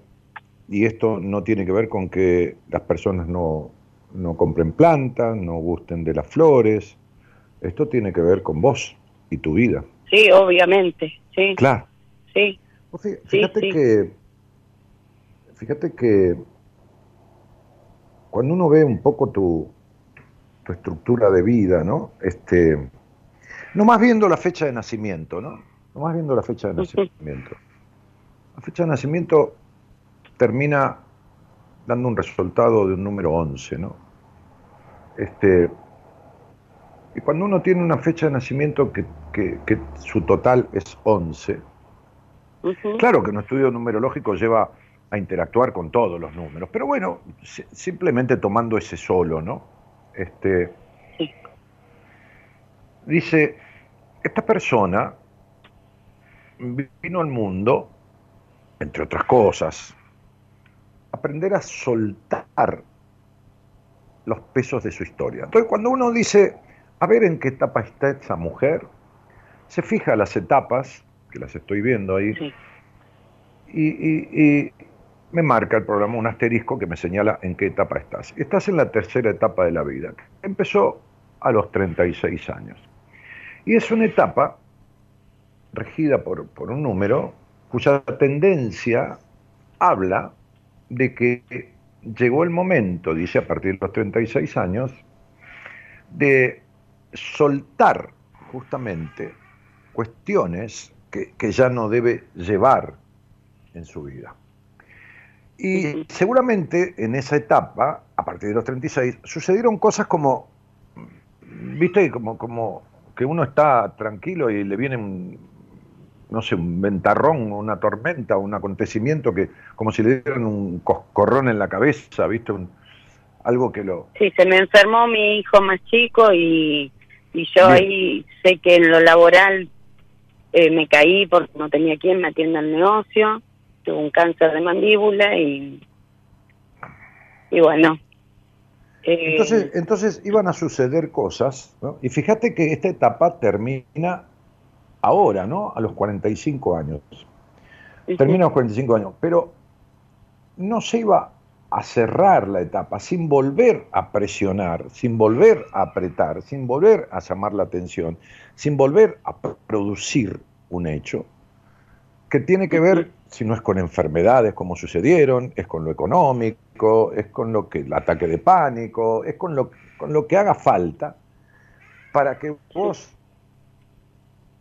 de una vez por todas resuelvas las cosas que no están resueltas de tu vida y que vienen de mucho tiempo atrás. Vos fíjate cuando uno ve algo que en numerología se llama clave personal, que es un número muy importante, este, ese número en lo positivo lo conozco porque lo tengo. Lo- Los conozco todos, por supuesto, pero los conozco bien porque lo tengo. Es un número que, que simboliza, dice, espíritu precursor, dominio, este, éxito asegurado, este, bueno, un montón de cosas. Claro, a través de, de- de ir aprendiendo cuestiones que uno vino a aprender. Cuando esto no sucede, es como si esta, este aspecto se negativizara y produce lo contrario, o sea, un encierro, una sensación perra de soledad interna, este, un montón de cosas. ¿no? Entonces, digo, es evidente que, fíjate que estás en un año, el 2022, que es un año que habla de, de, encontrar verdades, para, para, que el yo verdadero que está perdido en vos hace muchísimos años, este, este, se, recupere. Eh, eh, es un año que ofrece expansión, es un año que ofrece desde lo positivo, ganar dinero con menos esfuerzo que, el, que, años anteriores. Es un año que ofrece muchas posibilidades. Ahora bien, uno dice, pero, pero ¿por qué no sucede? ¿O, por qué? O, qué hacer para que suceda? Y bueno, hay aprendizajes que, que o, cosas que vienen de esa historia que, no están resueltas. Y al no haberlas resuelto, como digo siempre, al seguir siendo mayoritariamente este, este, la que tu hogar crió, eh, entonces definitivamente esto no, no, está resuelto. Hay cuestiones que viniste a aprender, a resolver, porque a todos nos quedan cosas por resolver, porque la vida, el sentido de la vida es evolucionar, que, no están resueltas. Fíjate que en tu nombre faltan algunas letras, una de ellas son las que simbolizan el número dos, que dicen que esta niña fue una niña o aislada y retraída, o es una adulta, o las dos cosas, que no ha tenido ni el tacto ni la diplomacia para sacar a esa niña de su historia, ¿no? Es decir, resolver los padecimientos o las cuestiones o las afectaciones que a esa niña le quedaron de su historia. ¿Está? Sí. Bien, de su historia, de su historia con su padre, de su historia de familia, de, un, montón de cosas que evidentemente no, no, están resueltas. Entonces, ¿qué sucede? Que, que, es tan simple explicar esto como, como cuando uno va al colegio. Si aprende las lecciones, tiene tiempo y permiso para jugar, para mirar televisión, para andar en bicicleta y para usar el celular. Y si anda mal en el colegio, le sacan la bicicleta, le sacan la televisión, y le sacan el celular y lo mandan a comer sin, a dormir sin el postre, qué sé yo, digo. Entonces, la vida es como una gran madre que cuando uno no hace los deberes que tiene que hacer y ya llegando a esta instancia de tu vida, este, y no habiendo resuelto cosas que deberían haber sido resueltas, bueno, nunca es tarde cuando la dicha es grande, cada vez aprieta más y cada vez quita más cosas. Por eso es que encontrás inexplicable, inexplicable, ninguna razón importante como para justificar el hecho de que tu vivero, a media cuadra del hospital, con tránsito de gente y todo más, pararte en la puerta, ver si entra alguien a comprar, qué sé yo, un plantín, ¿no? Por decir algo, que vale 80, 80, pesos. Este, entonces, estas cosas inexplicables, ¿no? Después tienen explicación, ¿no? Porque cuando, cuando yo tenía la inmobiliaria más importante del lugar donde vivía, y esto y lo otro. Recuerdo. Y empecé, y empecé, con ataque de pánico, y empecé con fobia hipocondríaca, y empecé con, eh, de repente, este, este, emprendimientos comerciales que empezaron a venir para atrás, y la hiperinflación, y quedé endeudado, y puse plata en un banco, y ese banco, se, y ese banco se cerró, y, tenía amigos que ponían plata en el banco de enfrente, y el de enfrente no cerraba. Entonces la cosa era, ¿por qué me pasó esto a mí? ¿no? ¿Y por qué no te va a pasar? Entonces, cuando tuve que sentarme con un terapeuta, cosa que odiaba de toda mi vida y lo he repetido siempre, este, el otro día atendí a una señora de cincuenta y pico años, me dijo, yo no creo en los psicólogos, te llamo vos porque no creo en psicólogos.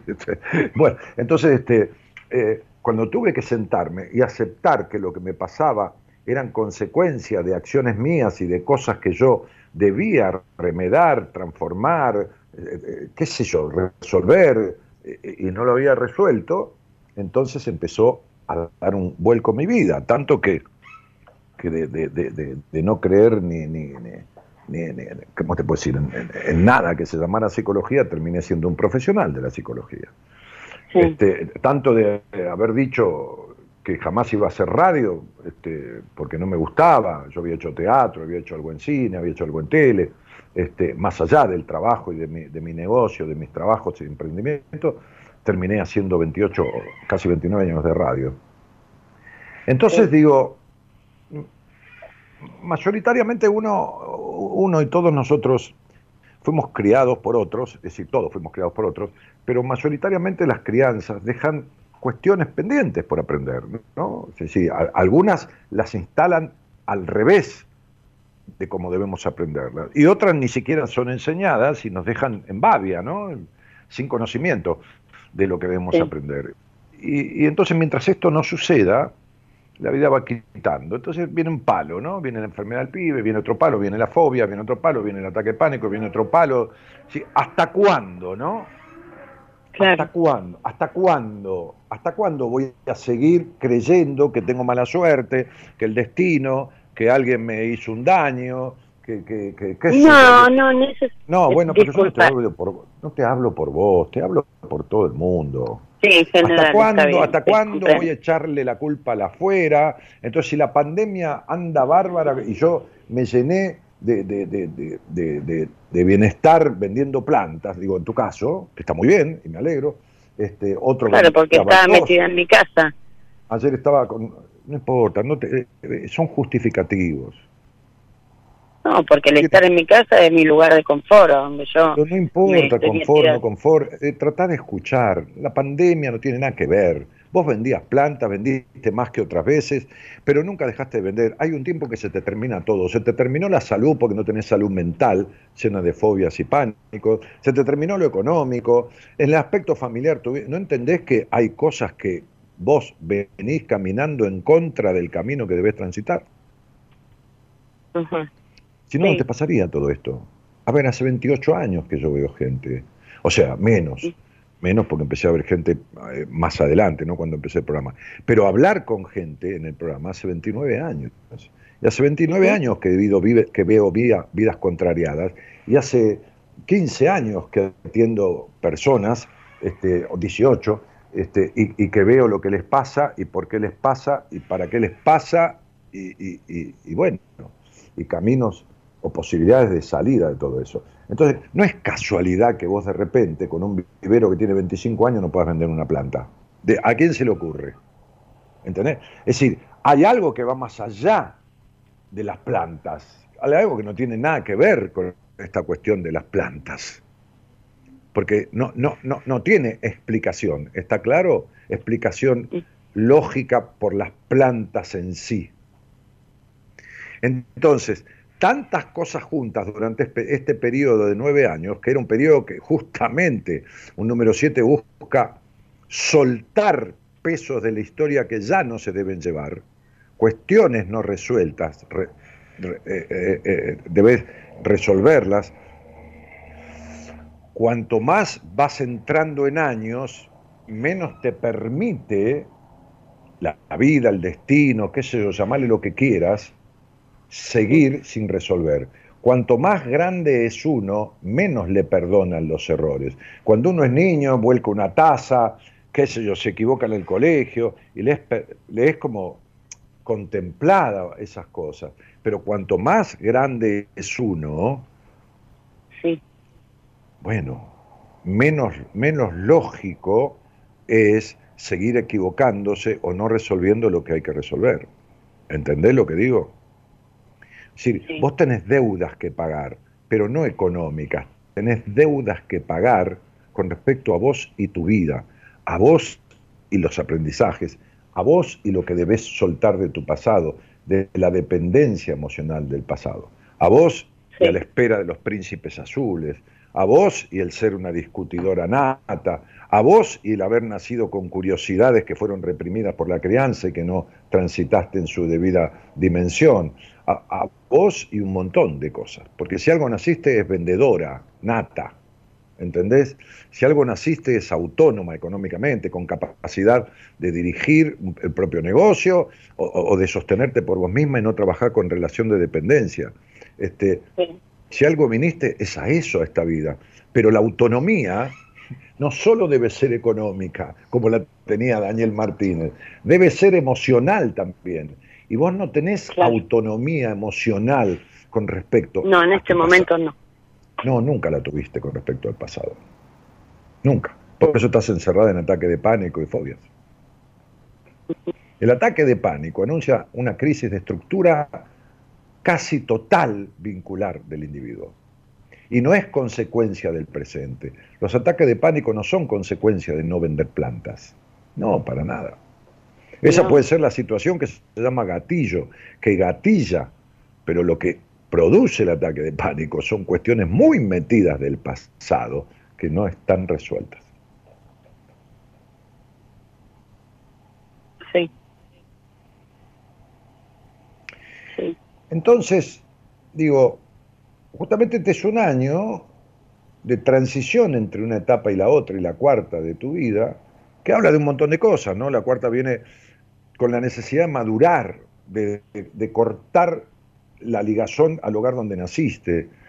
Habla de, de, estructurar verdaderamente tu yo verdadero, de, quitar las cosas que no le corresponden a, a la persona que nació y que fueron instituidas por el hogar de crianza, este, y de agregar las que faltaron. Entonces la, tarea es esta. Entonces esta etapa proporciona bienestar en lo económico, que es hasta que te mueras, este, proporciona una, una muy, un, muy, un muy sano amor, mira lo que te digo, no el año, sino cuando empieza a transcurrir la cuarta etapa que comienza a los 46 años. Ya, ¿no? Pero comienza, pero va a suceder, y, no lo contrario, eh, eh, en la medida, eh, hoy me decía una, creo que una abogada, sí, paciente mía, Dani, me habías dicho qué año tenía en numerología yo cuando me atendiste la entrevista y antes de empezar el tratamiento, este, pero no lo recuerdo, ¿cómo va a ser mi año? Y le contesté como vos quieras. Si resolvés lo que nos hemos propuesto resolver, seguramente este, este, este, ofrecerá con creces este, bienestar y recompensa. Y si no, será negativo. Porque determinado, el 80% de las cosas no están determinadas, dependen de vos, dependen de uno. Como dice Coelho, el 20% es destino, pero el 80% depende de uno. Y en tu vida el 80% está mal, no el 20%. Entonces tiene que ver con vos lo que está mal. No es destino. Sí. Sí, hace 22, desde mis 22 años que tengo ataques de pánico. Bueno. Y los traté, hice terapia, todo, pero bueno, terminan dando la alta, pero nunca encontré la punta del ovillo. Pero yo no vi un médico que le dé el alta a un enfermo que sigue teniendo el mismo dolor. Y sí, bueno. Bueno, pero hay médicos de todo tipo. No, no, te quiero decir que los terapeutas que te han dado el alta, los psicólogos, los psicoterapeutas que te han dado el alta, te dieron el alta, el alta porque no saben cómo resolver esto. Ah. No te dieron el alta. también puede ser, ¿no? Pero ¿cómo puede ser? A ver, si uno va a, un proceso en terapia y va con un ataque de pánico y pasaron ocho meses y sigue teniendo los ataques de pánico y el terapeuta le da el alta, lo que le pasa al terapeuta que no es capaz de decir, mira, yo esto no lo puedo resolver. No, no me lo dijo, pero bueno, me dio el alta. Pero no importa. También sí hice tratamiento no con no te lo haya dicho. A ver, poné, un poquitito, poné, un poquitito de sentido común, mujer de Dios. Que no te diga eso, no quiere decir que vos no te des... Déjame hablar. Que no te diga eso, no quiere decir que vos no te des cuenta. Que no hayas resuelto nada de, los, de, los, de, lo ansiógena que sos, de los excesos de ansiedad que tenés, quiere decir que, que no sabe. Si te da el alta con crisis de ansiedad extrema, con fobias, con ataques de pánico, con entonces no sabe arreglarlo, te da el alta, te da el alta en vez de decirte yo no puedo con esto. Hoy le hablaba yo a una paciente que estoy por darle el alta, que lo decía antes una médica, y le dije, negra, pensá en qué te falta y cuando me lo digas en tres o cuatro días, que sientas que te falta algo coherente, ¿no?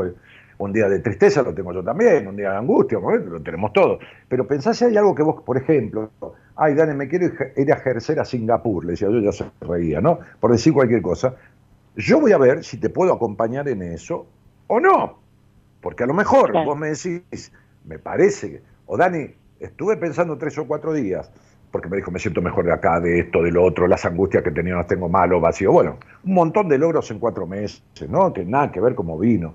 Entonces, este, y yo le dije, vos quédate pensando tres o cuatro días y decime qué sentís que puntualmente no está resuelto de tu vida, de esto, del otro.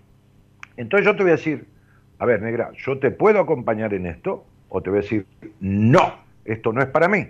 Esto es.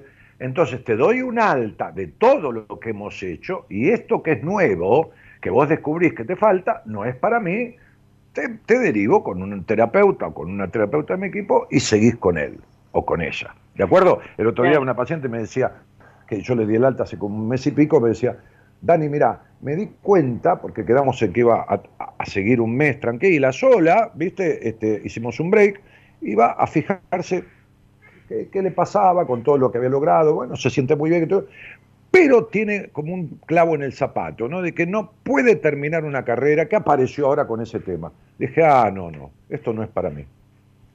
Esto velo Enrique Audine, que más allá de haber sido cura, más allá de ser psicólogo, más allá de tener, estar casado, tener hijos, es profesor de enseñanza media y universitaria, justamente es docente, justamente el tema eh, eh, eh, educativo. Velo a Enrique, se la pasé a Enrique y que voy a estar yo guitarreando y metiéndome en algo que por supuesto estudié y sé lo que es este, la procrastinación y darle vuelta para un examen, sí, pero nunca como sabe él. Entonces la mandé a él. Entonces le di el alta de todo lo que arreglamos, con lo cual llegó a la entrevista. Y después, pero si vos vas con ataque de pánico, vas con vas con melancolía, porque la melancolía es algo que, como un café con leche para vos, lo tenés todos los días, vas con esto, vas con quilombos que tenés de la infancia con tu padre, con esto, con lo... Y realmente todo lo que muestra esa cosa no resuelta en los síntomas de ataque de pánico, de ansiedad, de melancolía, no está resuelto, aunque el tipo no te diga que no puede, vos te tenés que dar cuenta que no puede porque te da el alta para sacarte de encima. Pues si vos tenés 22 años de ataque de pánico, quiere decir que estuviste en manos de gente que nunca supo cómo resolver el tema. ¿Y qué crees que le hagan? Ahora, yo te pregunto esto. Sí. Vos me escuchás hace como 15 años. Sí, muchos años, sí. O 10, qué sé yo. ¿Cuánto, ¿Cuándo fue la última vez que hiciste terapia? Eh, hace cuatro meses me dio el alta la doctora. Bueno, perfecto. Muy bien. ¿Doctora? ¿Qué es? ¿Psiquiatra? No, psicóloga, perdón. Entonces, no, entonces También fui al psiquiatra al mismo tiempo.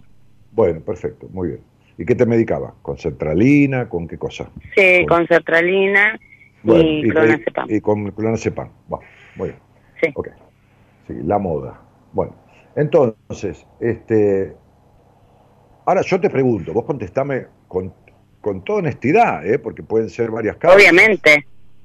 Sí, ¿vos por qué crees que en años de escucharme a mí fuiste a varias terapias? Que está bien que haya sido otro lado, ¿eh? me parece bárbaro pero ¿por qué crees que nunca viniste a verme a mí? ¿Qué, es lo que sucedió? Eh, yo te lo escribí por Instagram. Eh, mi amor, tengo en varias oportunidades. Te, estoy comentando. En varias oportunidades, eh, en realidad una sola vez me comuniqué como para interiorizarme en los costos de la entrevista. me gustaría de que si hago una entrevista con vos y tengo que me gusta y puedo hacer una terapia con vos o con alguien de tu equipo, tener una continuidad. Eh, en ese momento no lo podía pagar. Es como hoy. Pero ¿por qué buscar los momentos de no poder pagarlos para venir a mí y cuando lo podías pagar no viniste? Porque cuando los podía pagar por ahí no me sentía mal. Sí, está bien, bueno. bueno está bárbaro. Y cuando te sentías Porque cuando uno no se siente mal no busca ayuda. pero si vos tenés 22 años de ataque de pánico, ¿de qué me estás hablando? Eh, sí, pero cuando estoy bajo con el psiquiatra que te da la sertralina y el clonazepam, no me siento mal. Ahora, cuando me hace un clic en la cabeza y le No, mi planteo al vida, psiquiatra... sertralina, sertralina y clonazepam es para aliviar los síntomas, pero no es para curar la causa. Me has escuchado mil veces. Mira, mira, este, Lucrecia, a ver, con todo mi amor, mujer de Dios, te da terror venir a verme. Te da terror. No te escuché. Te da terror venir a verme. Te dio terror siempre. Y entonces Sí, puede te ser da también, terror, sí, te. Da, te da terror fundamentalmente, no, también no, fundamentalmente, porque no querés llegar a tocar temas que yo voy a tocar inexorablemente y que son los que causan todos estos estados y te han llevado a toda esta situación. Entonces sería, el miedo es el causante de la mayoría de los males de los seres humanos. El miedo a romper mandatos, el miedo al éxito, el miedo al bienestar, el miedo al disfrute, el miedo a separarse de alguien, el miedo a un montón de cosas que son muy conseguibles y muy logrables en procesos que yo hago o que hace gente de mi equipo. Por eso hay miles y miles de personas, decenas de miles que han pasado por este programa y que han hecho terapia sin resolver nada, en algunos casos sí, han resuelto cosas, y que siempre tienen resistencia, que creen, creen que yo sé mucho más que los terapeutas que vieron, pero siempre encuentran la manera. El otro día alguien en Instagram me decía, cuatro o cinco veces intenté hacer una entrevista con vos y siempre que llegaba el momento no respondía al último mail y no fijaba ni el día ni la hora. Pero esta vez estoy decidida. Bueno, le dije. Yo hice lo "qué sé mismo. yo". Bueno, y por eso, esa es la causa. Esa es la causa. Inclusive te escucho hace muchísimos años y recién hoy, después de 20 años, 10 años que te escucho, me animo a llamarte. Por eso. Mira, mi mujer tiene una frase que no es, es muy de entrecasa, ¿no? Este, el otro día yo contaba que una señora que, que, bueno, tiene una profesión universitaria, no importa, eh, eh, los títulos, eh, eh, tener un vivero o ser ingeniero es la misma historia, es una profesión, un oficio, una ocupación. Bah. Pero esa profesión la trajo a, a- a la capital, a Buenos Aires, este, a un congreso nacional o internacional de su, de su profesión. Bueno, Sí. entonces cuando vino, vino con un colega de su, de su provincia, de su lugar, este, y, y los dos vinieron a verme, a hacer una entrevista conmigo, qué sé yo. Se ve que los dos me escuchaban. Este, entonces tuvo una entrevista conmigo, ella, el, el señor también, pero eh, la que volvió, en este caso fue ella, después de cuatro años o cinco años. Y tuvo una entrevista conmigo en aquel momento. Entonces, cuando la vi en la cámara, eh, en, esta, en esta oportunidad, la semana pasada, este, no, no, desde ya que no recordaba su rostro, ¿no? pero me dijo, yo estuve con vos, y me contó que había venido a un congreso, que había venido... ¿Y qué te pasó? Le digo, ¿no? Este, porque, porque si volvés ahora es porque no has resuelto nada de lo que hablamos. No, me fui aterrorizada, me dijo. Bueno, Sí. está bien. Le, digo, le dije, cada uno tiene su tiempo en su vida. Entonces empecé a ocultar su estado actual, porque haber tenido una entrevista conmigo, por más que me, me- me pase la grabación de la entrevista, no es lo mismo después de cuatro años, cinco años. Este, bueno, cómo estaba vincularmente, cómo estaba esto, cómo estaba lo otro, y en cinco o diez minutos llegamos a, a, la- a- a- a lo peor de la cuestión. Tiene una operación Claro. por delante en esta semana o la que viene, en donde va a hacer una mastectomía y le quitan todo el pecho. Por supuesto que era el pecho derecho y yo en aquella oportunidad, hace cinco años, le hablé de su resentimiento y su rencor con el padre y que esto que el otro, y el cáncer despertó en ese costado. Pero mi- mi- entonces después se lo contaba a Gabriela, ¿no? Y Gabriela siempre me dice lo mismo. Y, me dice, y, y yo siempre te digo lo mismo. La gente viene a vos de primera, o sea, te escucha y viene de terapia, no viene de terapia, lo que le pegó y dice, yo voy acá. Pero la mayoría llega cuando está hecha mierda. Y tiene razón. Pero a mí no me molesta, ¿eh? No, no, o sea, no me molesta ser rescatista de almas. ¿no? Un bombero de situaciones extremas, de incendios emocionales. No, no me molesta para nada.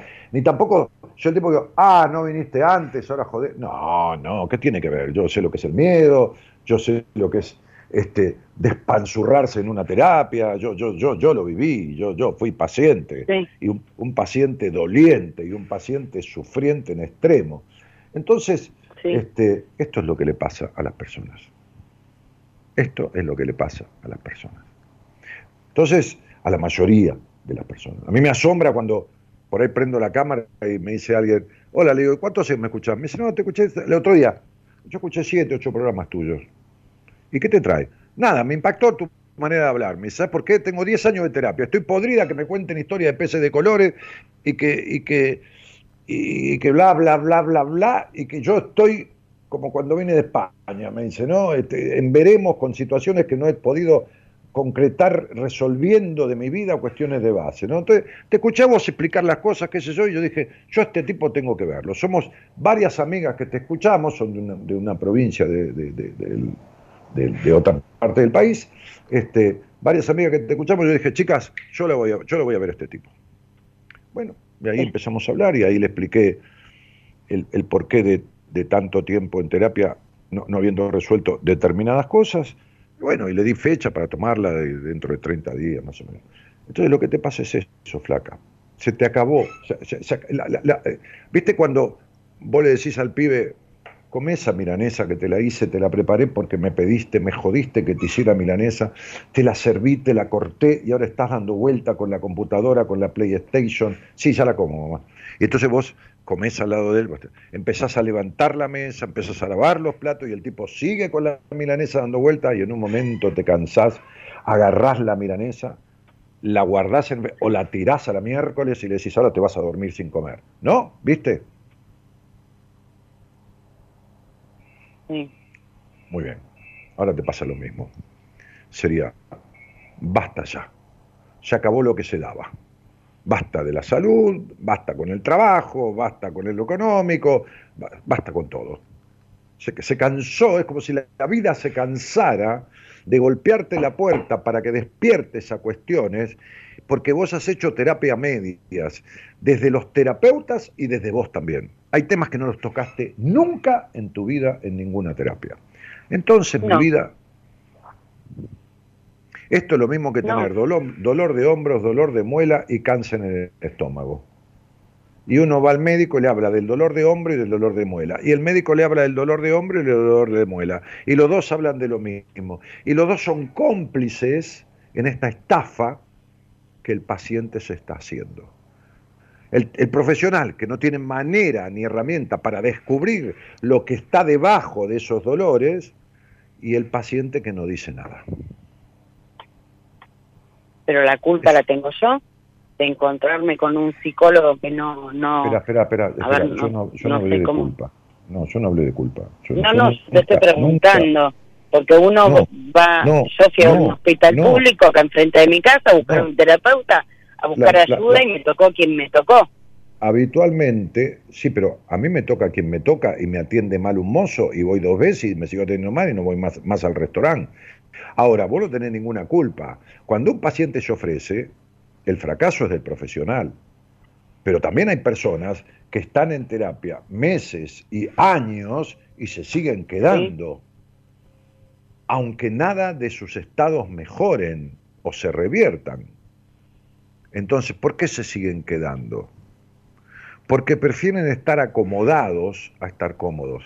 Y entonces hacen como si hicieran para que algo cambie, pero para que nada cambie. Entonces se transforman los, dos en una sociedad ilícita, ¿entendés? El otro no sabe qué hacer y este se sigue quedando. O el otro no sabe qué hacer y te da el alta. Sí, está bien. Bueno. Porque yo no me quedé.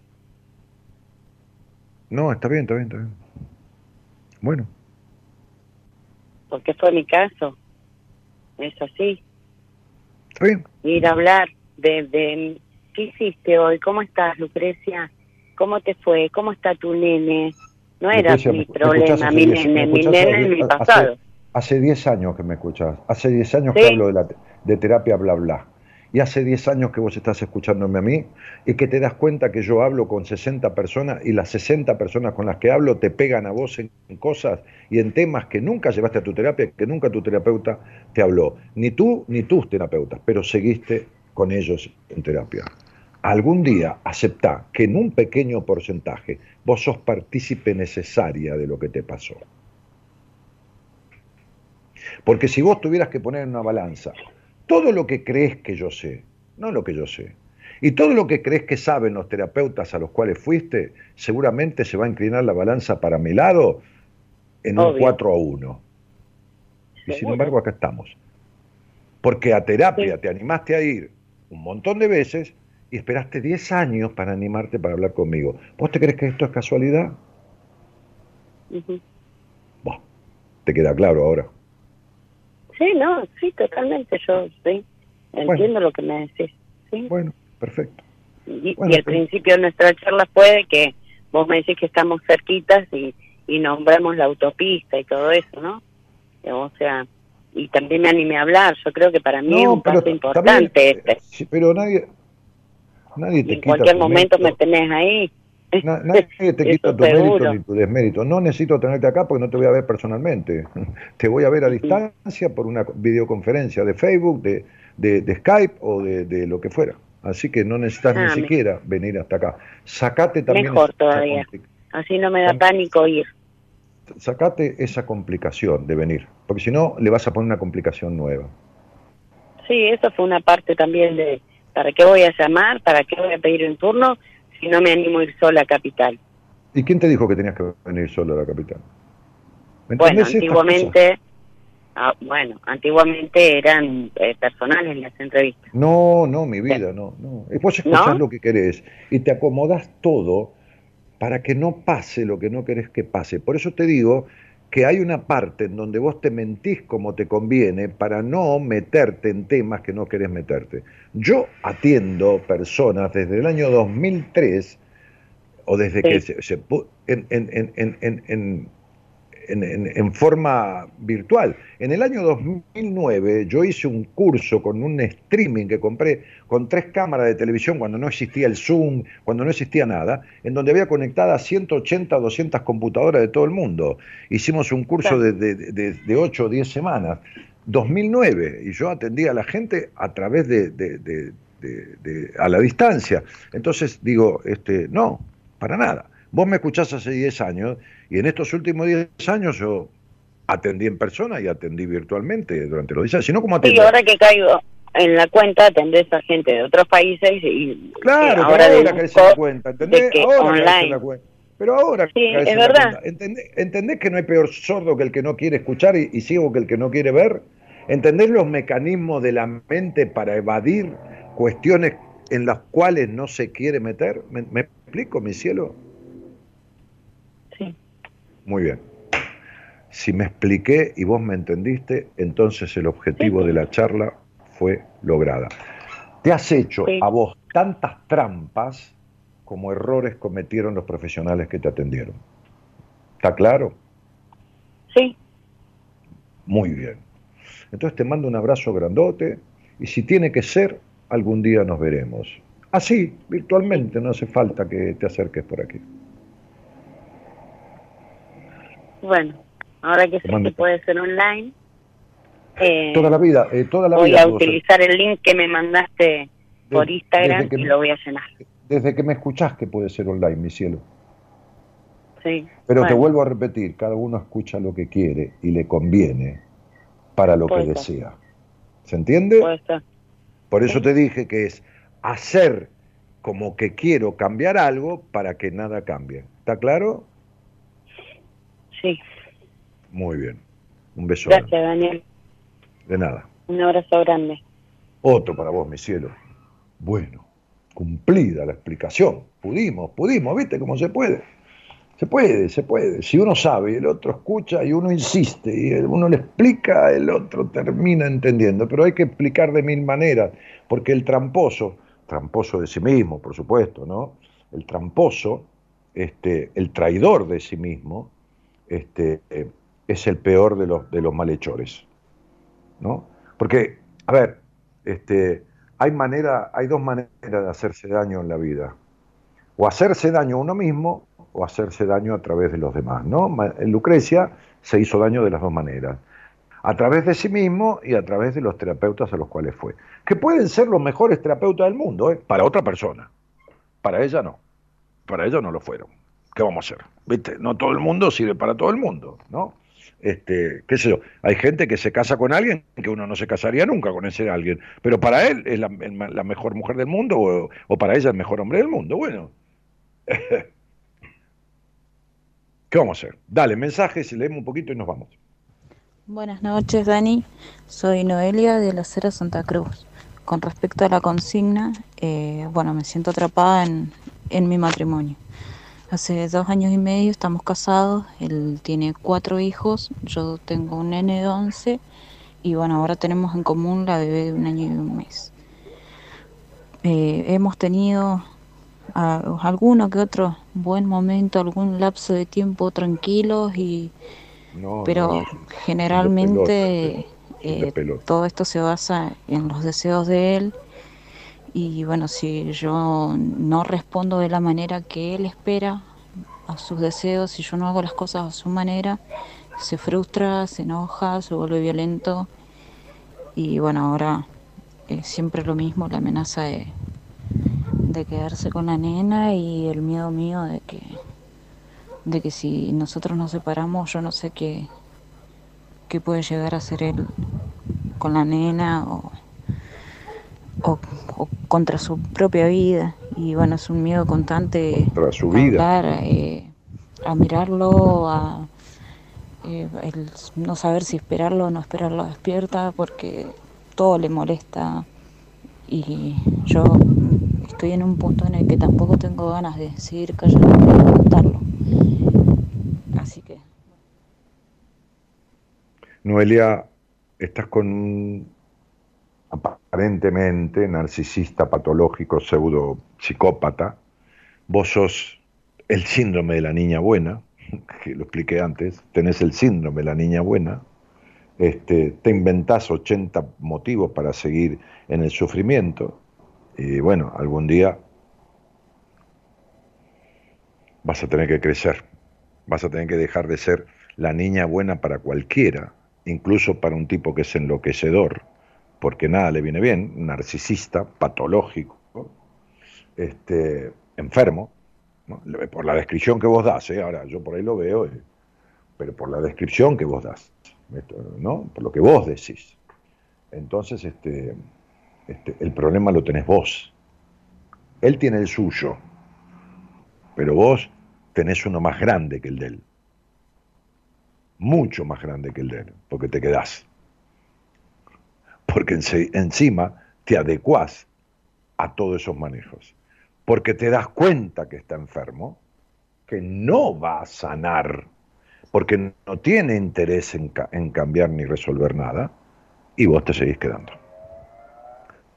Bueno, eh, Nati Blanco Pepe dice, me quedé con ganas de hablar con vos, pero me sirve escucharte me gustaría tener una entrevista privada y no sé cómo hacer. Si podés decirme mil gracias.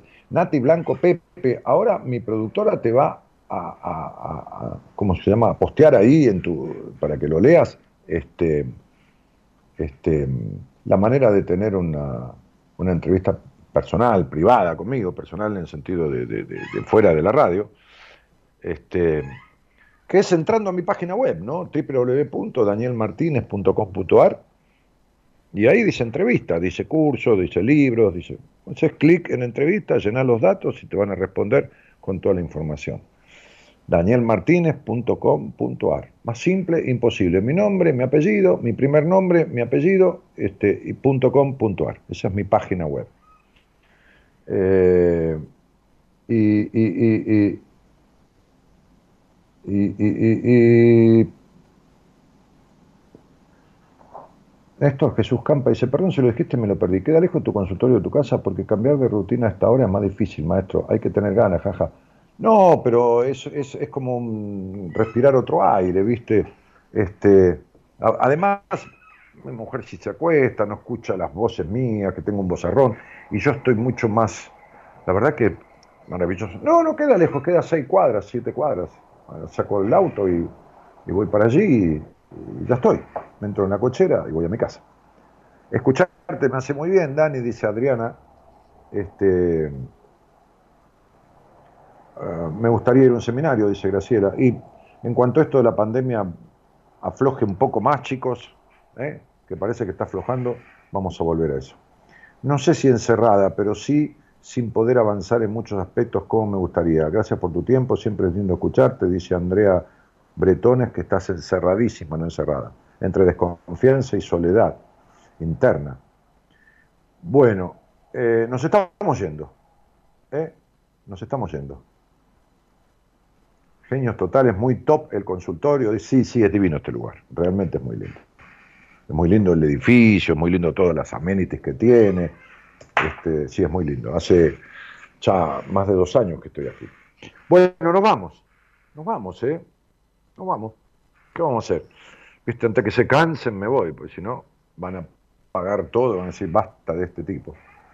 Eh, este, Gerardo, pone una musiquita de esa que, Facebook permitió poner para no cortar la transmisión, qué es eso. Digo, algo, o no pongas nada. Haz lo que quieras, Gerardo, ¿qué querés que te diga? Mira, mira.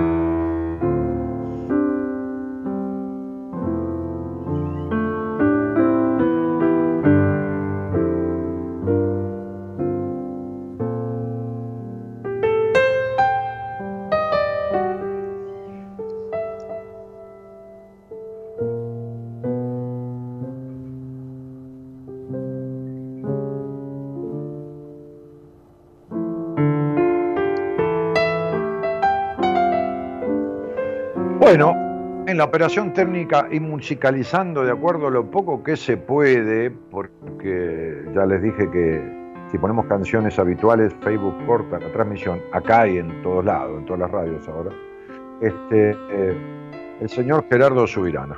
¿eh?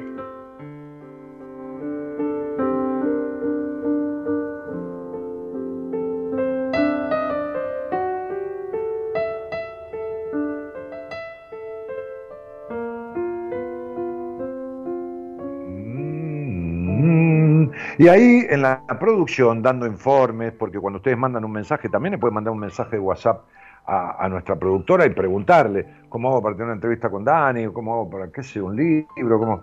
Ella le va a contestar porque es muy aplicada, es una chica muy, muy aplicada, muy prolijita, ¿eh? ¿No, Gerardo? ¿Es o no? Parece que no. Sí, bueno. Bueno, digamos, qué sé yo, digamos. Este, la, la, la, la queridísima Norita, Norita Ponte, ¿eh? Norita Ponte, ¿eh? que este, a veces está ayudada por su hermana gemela, Eloísa. ¿eh? Así que, este, entre ella, vos la, vos la conocés más que yo, Norita. Sí, la conozco un poco también, un poco más que vos, sí, pero tu opinión también importa, Gerardo. Bueno, vamos, mañana va a estar este, del equipo de profesionales del programa el licenciado en psicología de la Universidad de Buenos Aires, este, además astrólogo él, ¿eh? está bárbaro porque hace así como, a veces hace programa como, él le llama astrología a la carta, ¿no? Como que este, salen al aire, le dan la fecha y, y da un panorama, qué sé yo, astrológicamente, el señor Pablo Mayoral. ¿eh? Bueno, yo me estoy yendo. ¿eh? Este, me voy para mi casa, eh, voy a mirar un poco de televisión o algo, una serie, porque termino así, mira, despierto. y, y les agradezco mucho la compañía, les agradezco mucho la confianza. Entiendo perfectamente, pero no saben cuánto, el hecho de la procrastinación de sí mismos, ¿no? El postergarse, el tener supuesta idea de soluciones a mano, no porque lo sea yo o lo sea alguien de mi equipo, porque lo piensan, les parece y se, y se impiden. Entiendo perfectamente el miedo que da ser feliz, vivir en bienestar, tener éxito, hacer dinero, tener una buena pareja. Da terror a mucha gente, ¿eh? no a toda, porque, porque tienen como mandato, como institución de la familia donde se criaron, la oscuridad de la vida, el sin razón del disfrute, el sacrificio, el tener que hacerse cargo de todo, el tragar amargo y el escupir dulce, el callarse la boca, el someterse, la culpa por el sexo. Y entonces, claro, ¿cómo no voy a entender yo que se dejen de lado, que se posterguen? Si vivo escuchando eso, vivo tratando todo eso y vivo comprendiendo desde mis pacientes los porqué de su postergación y aprendiendo desde ya muchísimo de todos ellos y de todas estas charlas. Un cariño grandote a todos, de verdad. Gracias por la confianza y, y la buena compañía. Chao. Hasta el miércoles.